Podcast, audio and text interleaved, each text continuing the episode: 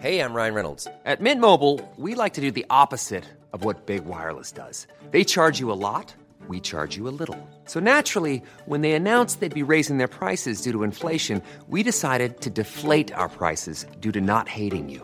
That's right. We're cutting the price of Mint Unlimited from $30 a month to just $15 a month. Give it a try at mintmobile.com slash switch. $45 upfront for three months plus taxes and fees. Promo rate for new customers for limited time. Unlimited more than 40 gigabytes per month. Slows. Full terms at mintmobile.com. Avant de démarrer l'épisode, j'ai une excellente nouvelle à vous annoncer.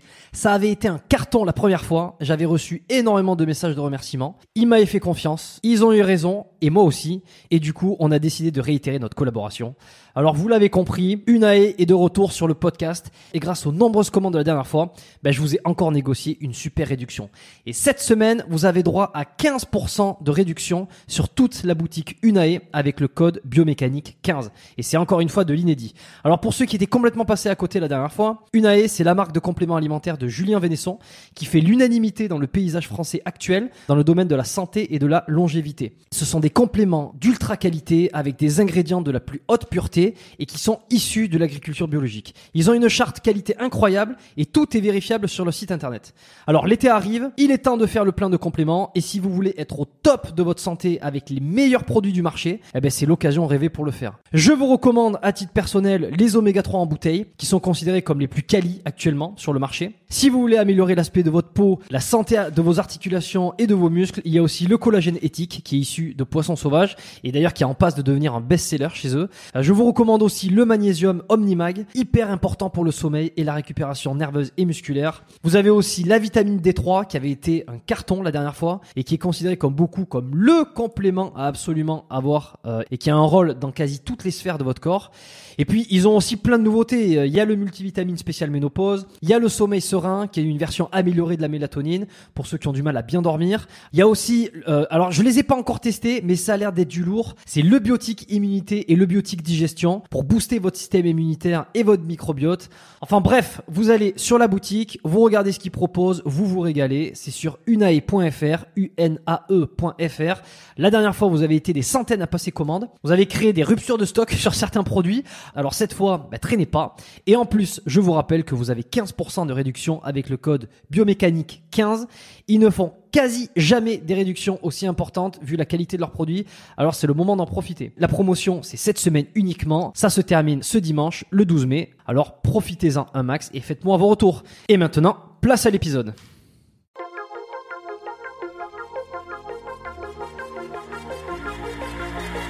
Bienvenue dans le podcast Biomécanique. Je suis Jérôme Cazerolle, ostéopathe à Montréal, et dans ce podcast, je vous propose de partir à la rencontre de sportifs, d'athlètes et de spécialistes de leur domaine. Pour mieux comprendre la mécanique du corps et de l'esprit, pour vous aider à être plus performant au quotidien et surtout en meilleure santé.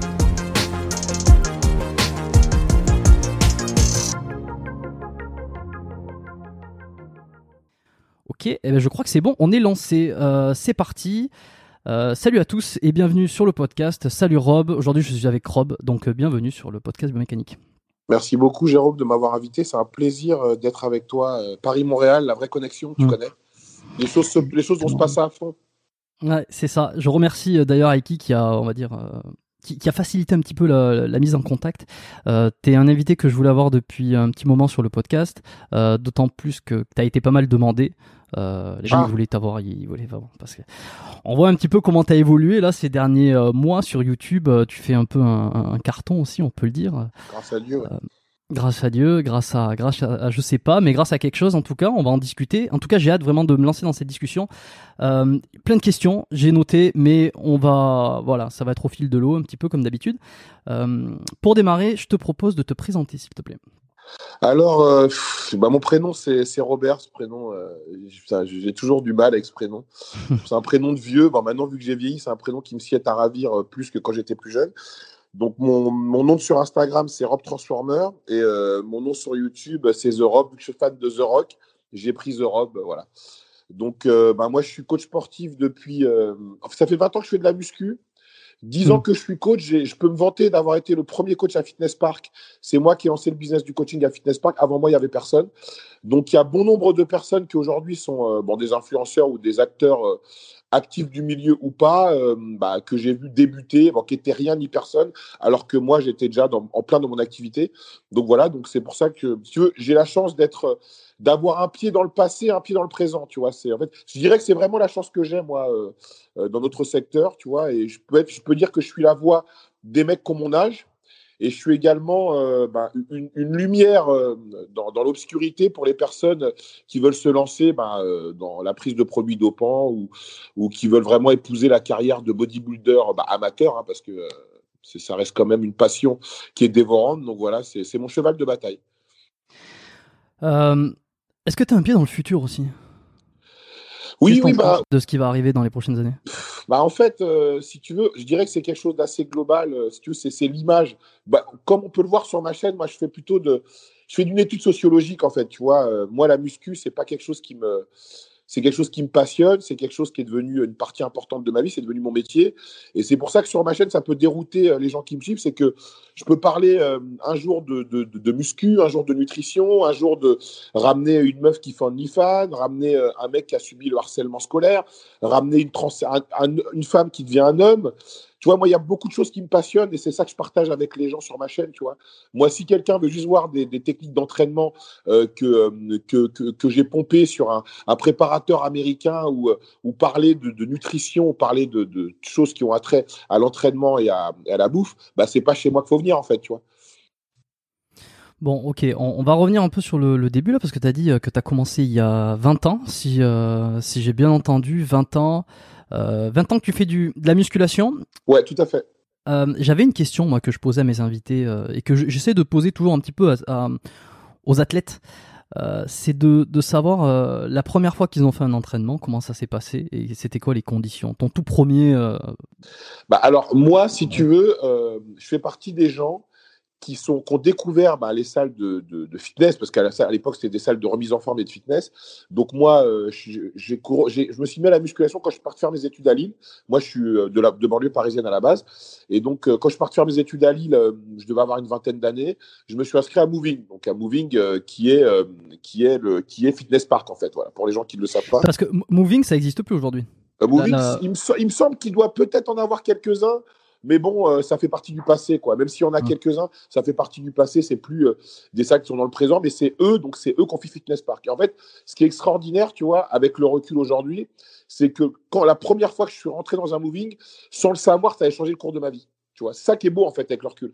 Et donc, euh, ces salles-là, à l'époque, le, la tête de gondole, le pilier, c'était les cours collectifs, c'était le prof de fitness le prof, euh, le coach privé comme ce que je suis aujourd'hui et ce comme euh, ce à quoi aspirent tous les coachs euh, qui veulent devenir coach, ça n'existait pas. Tu vois, donc voilà, tu allais dans des salles où, où le pilier c'était le prof de fitness, donc le plateau muscu c'était vraiment obsolète, quoi. C'était un truc secondaire qui intéressait pas forcément les gens.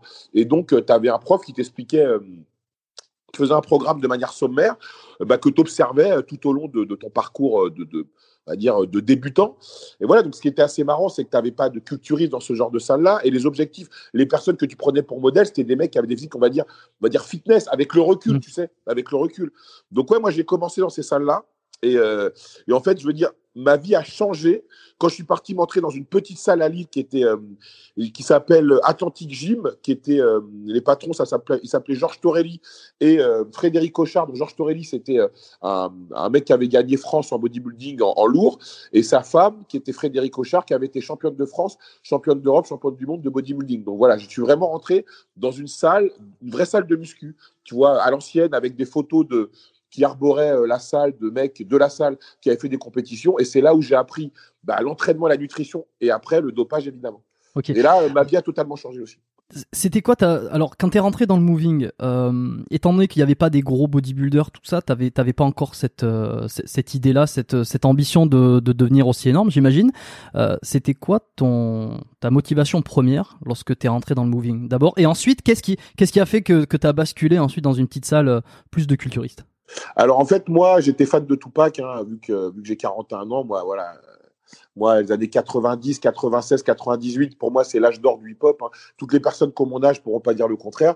Donc, tu sais, tu avais deux écoles. Tu avais ou la East Coast ou la West Coast. Donc, es, ou tu étais fan, on va dire, des, des, mecs comme le Wu-Tang, Biggie, tout ça, ou euh, de la West Coast qui représentait Tupac. Et bon, moi, son physique, je le trouvais plutôt bien, tu vois. Donc, c'était mm. l'objectif que j'avais. Évidemment, une fois que j'ai atteint l'objectif, je me suis dit, avec leur cul, je me dis qu'il était très, très maigre comparé à, ce à quoi j'aspirais après. Et puis, tu arrivais euh, vite, quoi. Et, après, quand, quand, j'étais à Moving, en fait, pour moi, prendre des compléments, c'était limite du dopage, tu vois. C'était limite du dopage. Donc, pour moi, prendre de la, prendre de la protéine, c'était pas concevable. Et si tu veux, tu n'avais pas des gens qu'on consommait, donc tu n'avais pas cette industrie. Euh, et même à l'époque, cette industrie n'existait pas comme elle l'est aujourd'hui. Et donc, euh, après, je suis parti, oui, je suis parti dans cette petite salle. Je me rappelle plus pourquoi je suis parti là-bas, d'ailleurs, parce que j'ai dû rencontrer euh, quelqu'un qui était. Et, tu sais, quand j'étais à Moving, je me suis mis à, Je voyais que je progressais pas je faisais du, full body euh, tous les jours. Et j'ai vu, je ne connaissais pas, donc je me suis mis à acheter Muscle Fitness et j'ai lu euh, bah, tous les articles qui parlent de nutrition, d'entraînement. Et j'ai commencé à, à, mettre euh, des repas en plus, tu vois, et à m'entraîner comme Muscle Fitness me le préconisait. Et là, mon corps a commencé à vraiment changer. Et les gens, mes, mes potes, quand, quand l'été approchait et qui m'ont vu en t-shirt en débardeur, on fait Waouh, comment t'as pris, comment t'es balèze? Et après, la suite logique, c'était d'aller dans une vraie salle de muscu pour voir vraiment comment ça s'y passait. J'étais, on va dire, euh, c'est un ami à moi qui était là-bas qui, qui m'y a amené. Et quand je suis parti là-bas, Jérôme, quand je suis parti là-bas, je suis rentré dans un autre monde, en fait. Je suis rentré dans mm. un autre monde. Je suis rentré, en fait, si tu veux, je suis rentré dans la Matrix. Voilà, je suis rentré dans la Matrix.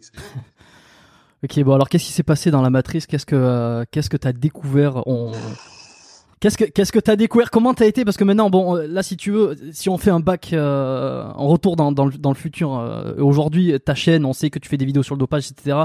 T'es es, quelqu'un qui qui parle sans filtre, mais putain, le Rob qui rentre, qui découvre, euh, qui découvre la pilule rouge, qui prend la pilule rouge, je crois que c'est ça, c'est ça comment on dit. qu'est-ce qui qu'est-ce qui se passe là? Qu'est-ce qui se passe à ce moment-là? Bah, En fait, quand je rentre, tu sais, à cette époque-là, déjà, euh, tu vois, le dopage, c'est un truc dont on parlait pas. C'était, euh, ça se transmettait de, de manière orale. Il n'y avait pas de trafic de stéro. Du moins, certains trafiquaient, mais c'était pas euh, aux yeux, au vu de tout le monde. Donc voilà, fallait être adoubé par une famille. Et avant d'être adoubé par la famille, ben voilà, on parlait, on parlait, de, on misait tout sur la nutrition, sur l'entraînement. C'était le pilier. Avant tout, avant tout, c'était le pilier. Et pour les gens qui étaient dans ce genre de salle-là, si tu ton but n'était pas de faire des compétitions, il n'y avait aucun intérêt de prendre des produits. Donc, en gros, bah voilà, j'ai commencé à mieux manger, à mieux m'entraîner. On m'avait parlé du Rinutril à l'époque, pour tous les gens qui connaissent. Donc, euh, on m'avait conseillé de prendre ça pour grossir. Et quand j'ai pris ça, Jérôme, j'ai dû prendre 10 kilos en un mois. Les gens, pensaient que je me chargeais. Alors que c'est quoi, ça? C'est quoi ça? Le Rinutril, en fait, c'est quelque chose mmh. qu'on donne aux, aux personnes qui souffrent de malnutrition, les toxicos, les vieux. Donc vraiment, c'est riche en, protéines et en glucides, mais beaucoup de sucre. Donc c'est quelque chose qui se trouve en pharmacie. Donc si tu as un médecin, il te le prescrit et tu es remboursé une partie par la Sécu. Donc c'est comme si, en fait, tu achetais un gainer dont une partie était remboursée par la sécurité sociale, donc, ce qui mmh. fait ça te permet d'économiser de l'argent. Donc en fait, j'ai commencé à comprendre quel était l'entraînement, à comprendre quelle était la nutrition. Et avec ce truc-là, j'ai pris 10 kilos en un mois, je suis devenu énorme. Tout le monde pensait que je prenais des produits. Alors que ça faisait déjà quelques mois que tu t'entraînais, euh, que tu que tu t'étais développé. Et après, donc en fait, quand tu vois euh, tous ces mecs hypertrophiés euh, qui te vendent la messe et qu'après tu comprends, voilà, au hasard de conversation que c'est parce qu'ils prennent des produits, bah voilà, tu, tu, tu, tu, te renseignes, tu commences à vouloir en prendre, tu vois, tu essayes de savoir ce qui est le moins dangereux. Et j'avais un ami, j'espère qu'il écoutera ce podcast, Franck. En fait, si tu veux, Franck et moi, on aspirait à la même chose, on avait le même âge, on aspirait à la même chose. Et lui, il était un peu plus érudit que moi, tu vois. Il, était, il s'intéressait beaucoup au médical. Il avait trouvé la Bible du bodybuilding qu'il avait traduit en français, je m'en souviens. C'était un truc au moins de, de, 300 pages. Et il avait toutes les cures dedans, tous les protos, toutes les protections, vraiment euh, la Bible pour prendre des produits. Et donc, c'est tous les deux, on a fait de l'anthropologie, donc on s'y est mis ensemble, tu vois. Et ce qui est marrant, c'est qu'il m'a retrouvé grâce à YouTube, et maintenant on reparle, on va faire une vidéo là-dessus sur notre expérience. Et je te parle ça, ça date de 20 ans, Jérôme. Ça date de 20 ans. Et bah, j'ai commencé à prendre, bah ouais, du DK. Euh, les Mais attends, attends, attends, avant, juste avant de, de, prendre, parce que là, je suis intéressé, c'est est-ce que, euh, est-ce qu'on a essayé de te flouer au départ? On a essayé de te, te dire que euh, les, enfin que parmi ceux qui étaient dans la salle, ils étaient euh, naturels. Et ensuite, tu t'es rendu compte de la supercherie ou alors on te l'a dit directement? Pas, du tout. Alors, alors, si tu veux, il y avait deux choses. Je me souviens, il y avait un mec qui s'appelait Reynald. Reynald, en fait, tu vois, il, il avait été pris en main par euh, Georges Torelli, le patron de la salle, quand il avait 4, 14 ou 15 ans. Et si tu veux, dans la salle, tu as des, des, photos de lui à 16 ans à sa première compète à 18 ans, à 20 ans, à 22 ans, progression phénoménale, tu vois. Et en fait, tu que des trucs comme ça dans la salle, que des photos de mecs qui étaient dans la salle et bizarrement, bah, euh, qui n'avaient plus le même physique que sur leurs photos. Parce que, ou bien, pour l'exemple le, pour de Reynald, en fait, le, Georges Torelli lui avait fait aspirer à ce rêve de, du culturiste américain qui part aux États-Unis et qui arrive à, vivre de ça et devenir peut-être le nouvel Arnold Schwarzenegger, ce qui ne s'est pas passé. Et à, à contre-coup, Georges disait quand il parlait de Rénal, qui lui avait détruit sa vie. Parce qu'en fait, il lui, a, il lui a fait aspirer un rêve qui était illusoire et que lui-même n'avait pas réussi à épouser, tu vois. Donc, même à cette époque-là, les gens aspiraient à la même chose, devenir des grands culturistes et pouvoir gagner leur vie comme ça. Mais bon, lui, il n'a pas réussi, malheureusement. Et donc, si tu veux, on savait très bien que c'était grâce aux produits. Mais il fallait que tu sois encadré par un ancien. Et les anciens, malheureusement, ils ne voulaient pas parce qu'ils jugeaient que tu étais euh, trop précoce pour pouvoir, euh, pour pouvoir envoyer, quoi, tu vois. Et surtout, pour eux, c'était que dans, dans, dans, dans l'option de faire des compétitions, ce qui n'était pas mon mm. cas. Euh, le Franck, il voulait en faire, lui, mais ce qui n'était pas mon cas. Et donc, Franck avait commencé à prendre des produits avant moi. Il avait pris des produits avec deux autres mecs. Tous les trois avaient pris les mêmes produits, le, le, même quantité, ils se faisaient le même entraînement, la même diète. Franck, il a explosé. Il a explosé. Quand je te dis, il a implosé. Les deux autres, ils avaient pris un peu, mais comme si pas, aussi impression que Franck. Et Franck, à cause de ça, il avait eu de l'acné. Il avait des boutons de la tête aux pieds. Je me souviens, quand il s'entraînait et qu'il enlevait son t-shirt, il avait des éclats de sang sur son t-shirt, tu vois. Donc, euh, et ça, ça m'avait un peu freiné. Oh bah, tu m'étonnes. Et donc après, voilà, je me, je me, suis mis à prendre les produits classiques, DK, tout ça.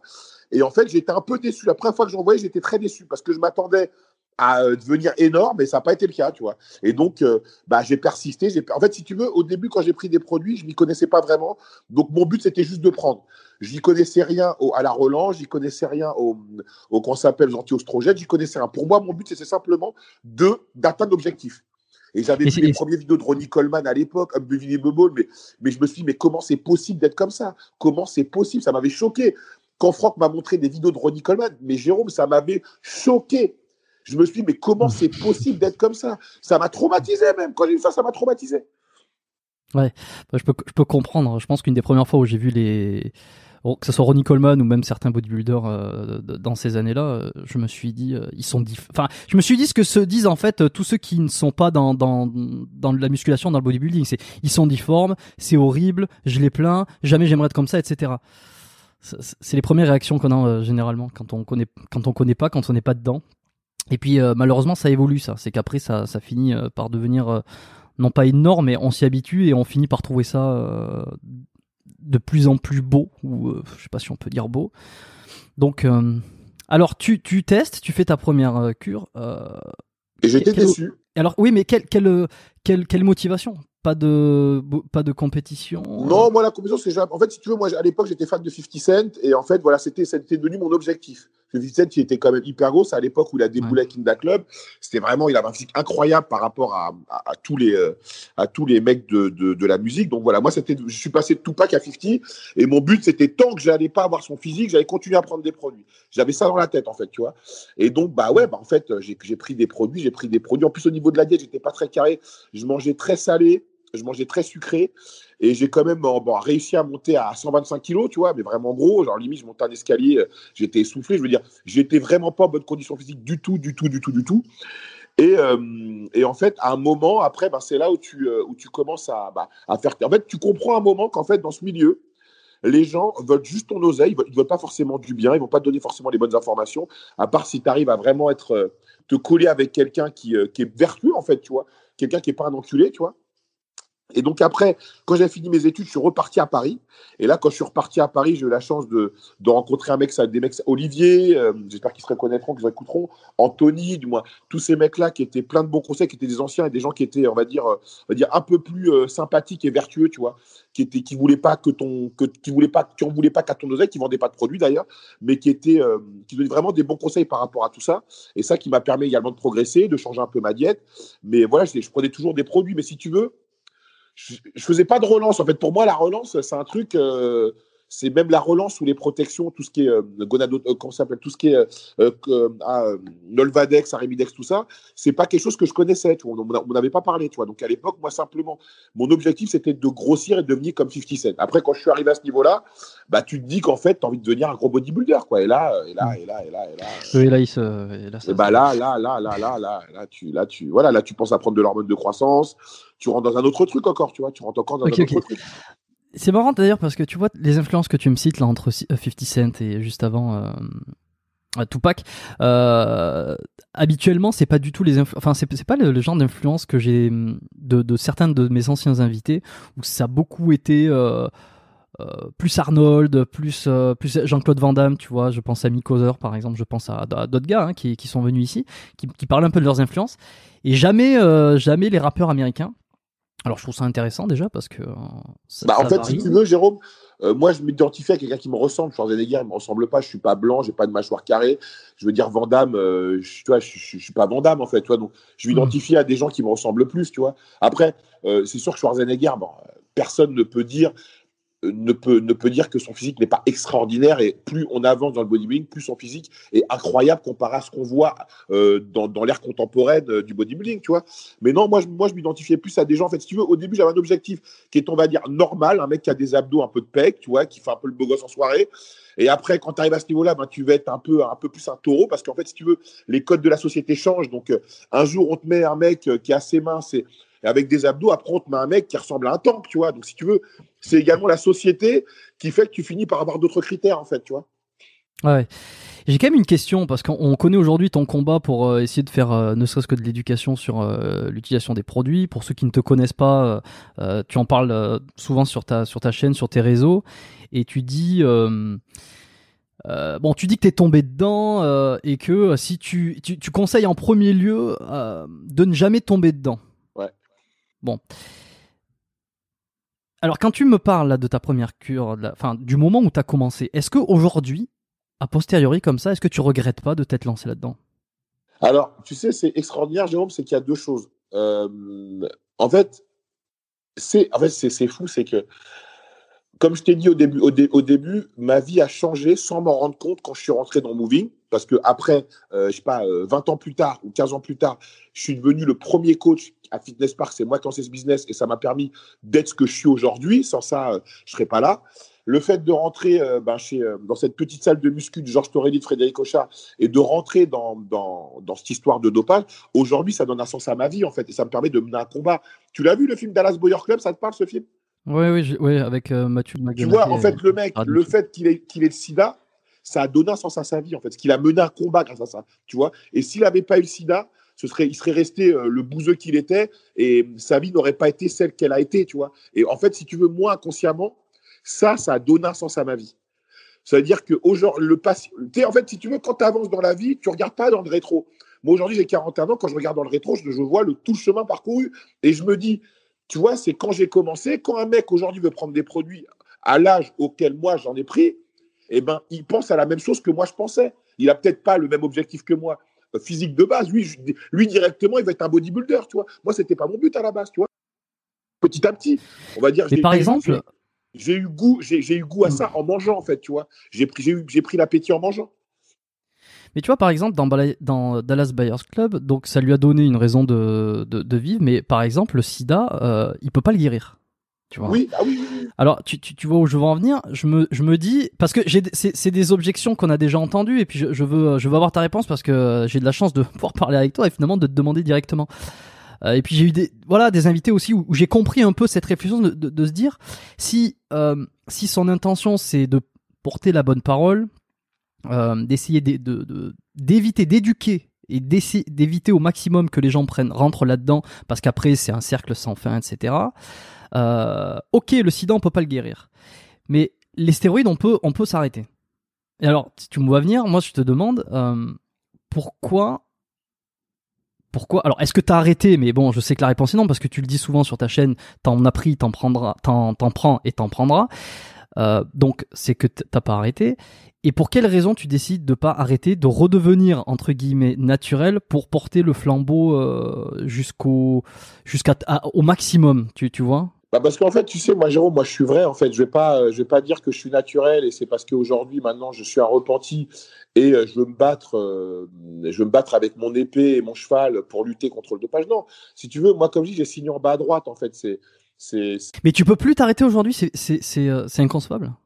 Tu sais, Pablo Escobar, il c'est, la mort qui l'a arrêté en fait. Tu vois ce que je veux dire? Et c'est comme si on disait à Pablo Escobar et qui dirait à ses enfants rentrez pas dans le trafic de drogue parce que je sais ce que c'est. Et les gens lui diraient, mais Pablo, euh, tu vois, mais parce que moi, je sais ce que c'est, tu vois. Et je sais qu'en fait, quand tu quand, quand as ça dans ta tête tous les jours, Jérôme, tous les jours, tu sais, en fait, si tu veux, les gens qui sont vraiment dans la muscu, ils ont ça tous les jours dans leur tête.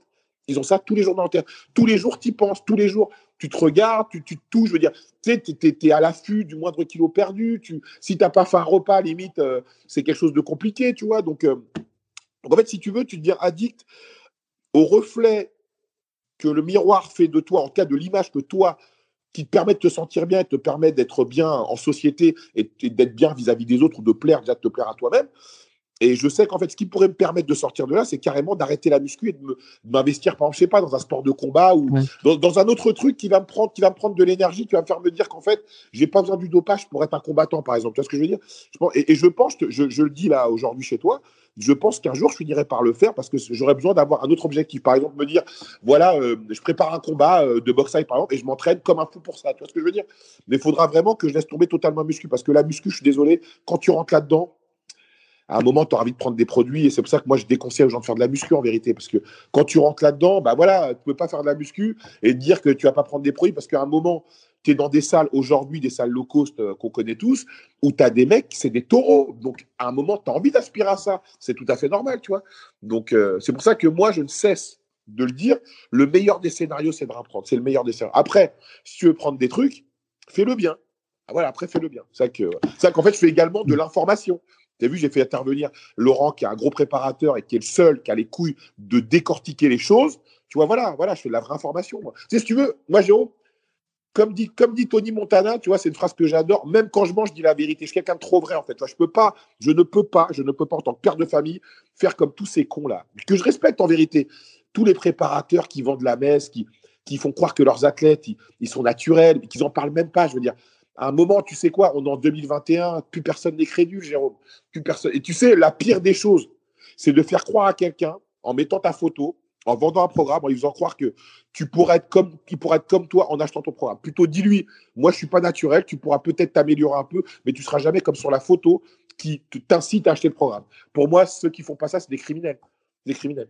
Mmh, non, effectivement, je pense que c'est le pire fléau. Euh, c'est le, pire fléau, c'est la, la, promesse. Mmh. La promesse d'un résultat impossible sans, euh, sans autre chose. Et une industrie, c'est construit comme ça.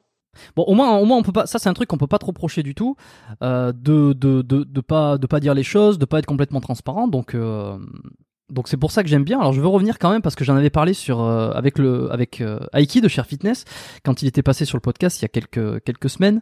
Euh, D'ailleurs, je recommande à tout le monde d'aller écouter cet épisode qui était vraiment bien. Et puis euh, on avait, on avait parlé un petit peu de toi aussi, de, de, ce que tu avais essayé d'apporter dans le milieu du, du, fitness, du fit game sur, sur YouTube. Euh, ce que euh, alors, ce qui est bien, c'est que on, ce qui est bien, bien et y a pas.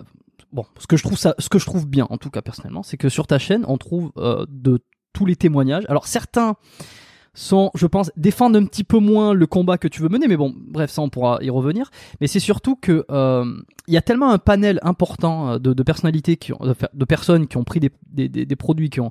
Alors, on l'a peut-être pas dit depuis le début, ça paraît clair, mais quand on parle de produits, je, je m'adresse aux auditeurs, on est sur euh, donc des produits dopants, euh, c'est des stéroïdes anabolisants en bodybuilding, en musculation, c'est ce qui est pris euh, dans, la, dans la très grande majorité des cas. Donc on parle de ça. Euh, donc il y a vraiment plein de monde. Il y en a à qui ça a réussi, d'autres à qui ça n'a pas réussi, il y en a qui ont eu des problèmes, qui n'ont pas eu de problème.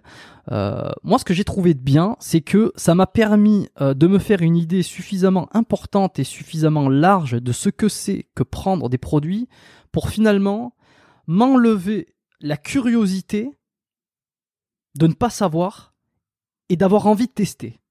Je sais pas si c'est hyper clair, mais en gros, c'est. J'ai une. Mais, enfin, si tu veux, moi, j'ai jamais voulu prendre de produits dopants. Qu'on soit clair, ça n'a jamais été dans mes objectifs. J'ai jamais voulu faire une cure. euh, ça m'a traversé l'esprit, mais de très loin, comme je pense la plupart des gens qui s'entraînent en fait. Et puis quand on voit certains évoluer, quand on, au, début, on n'est pas trop au courant de, de, qui prend quoi sur les réseaux, etc. Et puis on voit des évolutions et, et, on voit des physiques. euh, quand on, dans les premières années, quand on démarre, quand on s'entraîne, quand on voit tout ça, évidemment, on a envie, on se dit, ah là là, ça doit être sympa. Et puis ensuite, enfin, en tout cas de mon côté, moi, je m'étais renseigné, j'avais regardé un petit peu, et puis j'avais vu que ça valait pas le coup, que évidemment, euh, mis à part que tu prends du muscle, tu, il t'arrive, euh, t'as des, des effets indésirables, et puis tu joues avec les hormones, etc. Euh, mais néanmoins, euh, sans vouloir le faire, t'as toujours ce petit truc dans ta tête de dire, ah quand même, hein, peut-être qu'un jour, on sait jamais, peut-être que j'essaierai, euh, parce que j'aimerais peut-être voir comment ça fait, euh, parce que ça doit être quand même pas mal de prendre, euh, de prendre pas mal de, de, de muscles, de devenir super fort pendant un temps, et puis, euh, et puis d'avoir ce physique, le, physique qui évolue, tu vois, c'est un espèce de, de, de rêve un petit peu illusoire. Et cette curiosité, tes vidéos m'ont un peu enlevé cette curiosité de me dire qu'est-ce que ça serait, parce qu'en fait j'ai compris, je pense, je pense, hein, en toute modestie, avoir compris ce que ça faisait totalement d'un point de vue physique et d'un point de vue psychologique, et c'est surtout le psychologique qui est important, Euh, et d'avoir vu donc suffisamment de revers de médaille, et en fait au final de me dire ok, donc si moi je voudrais tester, allez, rêve illusoire de me dire j'ai envie de tester un- un- une cure de je sais pas 12 semaines de je sais pas quoi pour voir comment ça fait. En fait, je sais très bien ce que ça va faire. C'est-à-dire que bon, je vais prendre de la force, je vais prendre du muscle, je un peu ou beaucoup, tout dépend de comment je vais réagir. Et ensuite, j'arrête parce que euh, je vais pas voilà, moi c'est juste l'expérience et c'est juste pour voir. Et en fait, je je vais non seulement je vais déprimer derrière, mais en plus il va falloir que je fasse une relance, mais en plus je vais devoir je vais passer par des états psychologiques qui vont être euh, qui vont pas être gé- géniaux en fait. Et et au bout du bout, je reviens à ce que je suis. C'est ouais, c'est. En fait, si tu veux, la... le, le... Donc si tu veux, est-ce que ça vaut le coup quoi Bah, après, après, tu sais, en fait, moi, si tu veux, j'ai- une chance extraordinaire, c'est que j'ai des gens qui portent leurs couilles parce qu'aujourd'hui, en 2020, euh, Jérôme, que des gens osent dire dans des vidéos euh, qui n'ont plus de relations sexuelles pendant plusieurs mois à cause des produits, que des gens disent euh, que c'est leur père qui leur a dit de, prendre leur première cure, je veux dire, c'est extraordinaire. Et si tu veux, les gens, les gens que je fais intervenir, t'en as pour qui? Ben voilà, ils, ont, ils disent que c'est que du bon parce que c'est une réalité aussi, tu vois. Faut pas avoir que mal. Il y a des gens qui prennent de la coke, qui vont dire qu'ils le gèrent très bien, tu vois, aussi, tu vois. Donc, il n'y a pas que du mal parce qu'il faut encore, faut revenir sur un fait que les, les stéroïdes sont des médicaments dont on a dérivé l'utilisation et qui sont destinés à la base à des gens qui ont des pathologies de type cancer ou dégénératrices du système, euh, du, du système, tu vois. Donc, c'est des, des produits qui sont faits pour renforcer le système immunitaire ou le, ou le corps de gens qui ont une déficience due à une grosse maladie, tu vois. Donc, ça, il faut, il faut, il faut quand même le, redire, tu vois. C'est pas, euh, pas du crack, c'est pas du cristal tu vois. C'est pas des, tu vois. Donc, euh, et également, c'est des produits qui procurent aux personnes qui, qui le prennent. bah, moi, je connais beaucoup, je vais pas te mentir, je connais plus de gens à qui ça a permis de sentir mieux dans leur peau que le contraire en vérité. Tu vois ce que je veux dire? Donc, euh, donc, à un moment, il faut en parler également, mais c'est un devoir également de, de parler des effets secondaires parce que parce qu'il y en a également beaucoup et les gens souvent n'en parlent pas. Tu vois, Mm. parce que dans le bodybuilding ou les gens qui prennent des produits, tu as des gens qui ont moins de 30 ans et qui sont obligés de prendre du Viagra ou du Cialis ou du Camagra pour avoir des relations sexuelles. Et ça, c'est une vérité, ça. Ça, on n'en parle pas, mais c'est quelque chose de vrai, tu vois?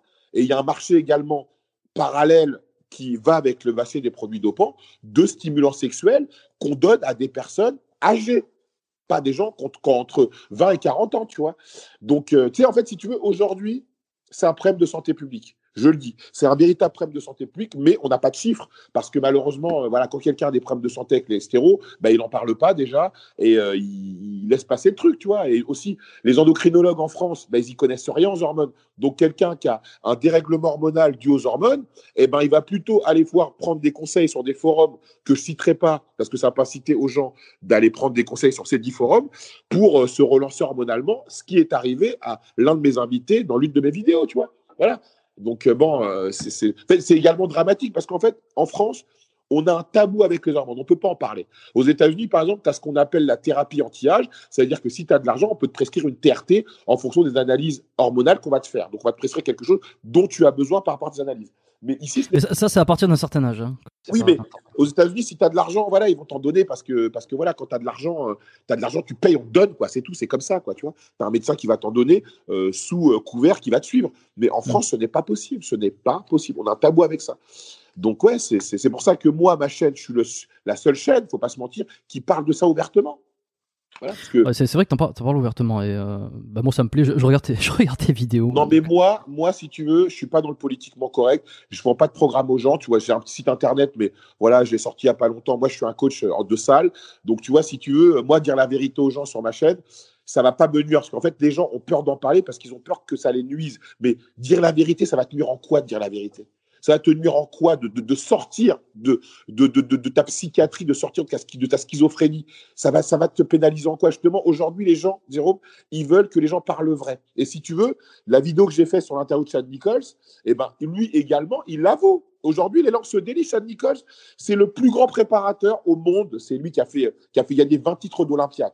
Et lui-même, il a dit dans une interview que les gens prennent des produits, on lui a cité euh, un certain nombre de molécules et il a dit telle molécule, par exemple, il parlait du trembolone. Le trembolone, c'est une molécule que tout le monde met dans ses cures, ce qui n'était pas le cas à son époque et ce qui n'est pas ce qu'il préconisait à ses athlètes à part en sèche. Il a parlé également du clenbutérol, il a parlé de l'insuline et c'est quand même ce qui est extraordinaire.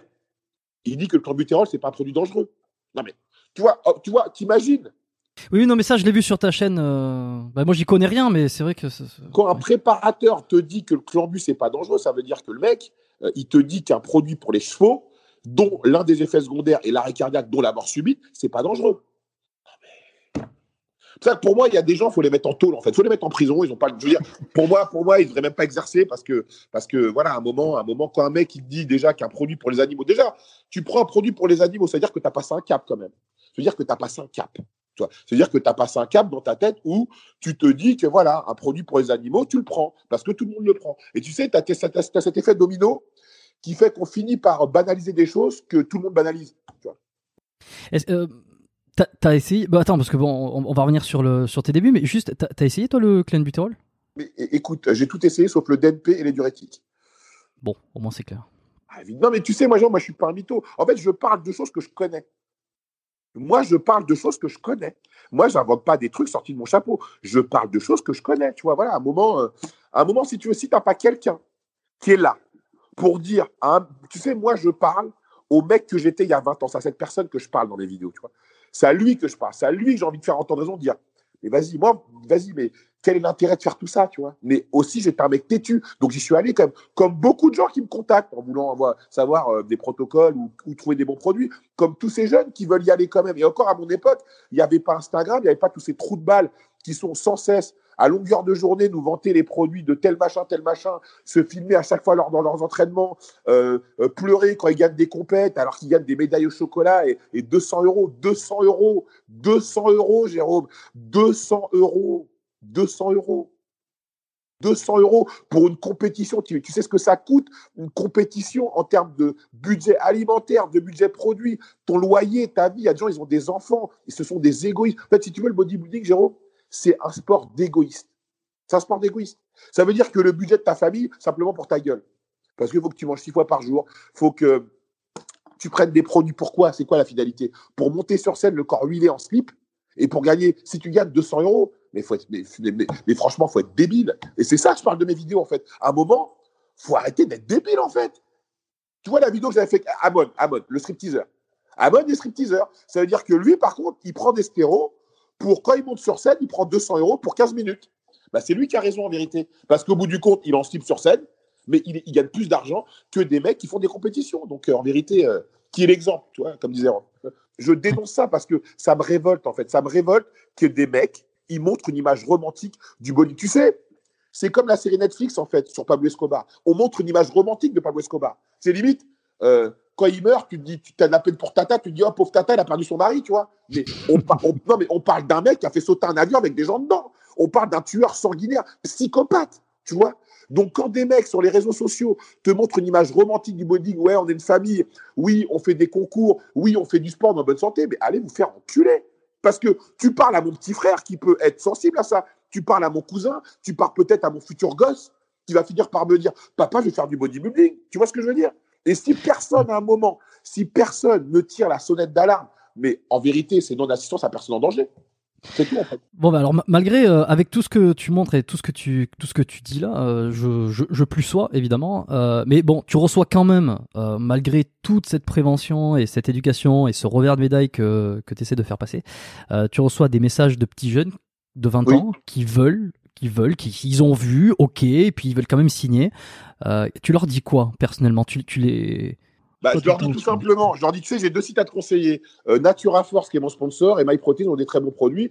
Ou bien, la dernière fois, j'ai dit à un mec, euh, bah, si tu veux des produits, c'est très simple. Et ben, euh, tu sais quoi, bois de la pisse, ou, va te- ou, ou fais-toi enculer, tu vois. T'inquiète pas, tu bois. Moi, je les réponds, comme ça, parce que déjà, tu sais, les mecs, il y a des mecs qui sont débiles, en fait. Il y en a je lui dit dans mes vidéos, je, quel est mon message dans mes vidéos? Est-ce que dans mon vidéo, je dis, toutes les personnes qui cherchent des bons produits ou qui veulent des conseils, contactez-moi. Je dis tout l'inverse, en fait, tu vois.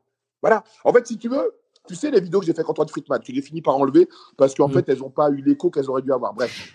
Euh, oui la la première là. euh, Et la deuxième également. Les gens m'ont décrié, mais en fait, les Ah gens, bon? si, tu, si tu veux, à un moment, Jérôme, c'est, c'est une réalité que tu as des mecs de 16-17 ans qui veulent. Un, un mec comme Chris Bumstead. Chris Bumstead. T'as vu comment il était à 20 ans, Chris Bumstead? T'as vu comment il était?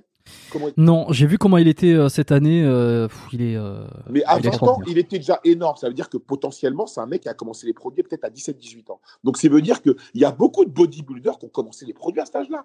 On va pas citer de Mm. liste, mais tu vois, ça veut dire que quand un mec épouse le même rêve que tous les gens qui voient sur les réseaux sociaux, eh ben ouais, ouais, il prend des produits. Ouais, il prend des produits. Et quand ce mec, il te dit qu'il mange que de la merde. Et que les gens qui sont susceptibles d'acheter des programmes, c'est des débiles.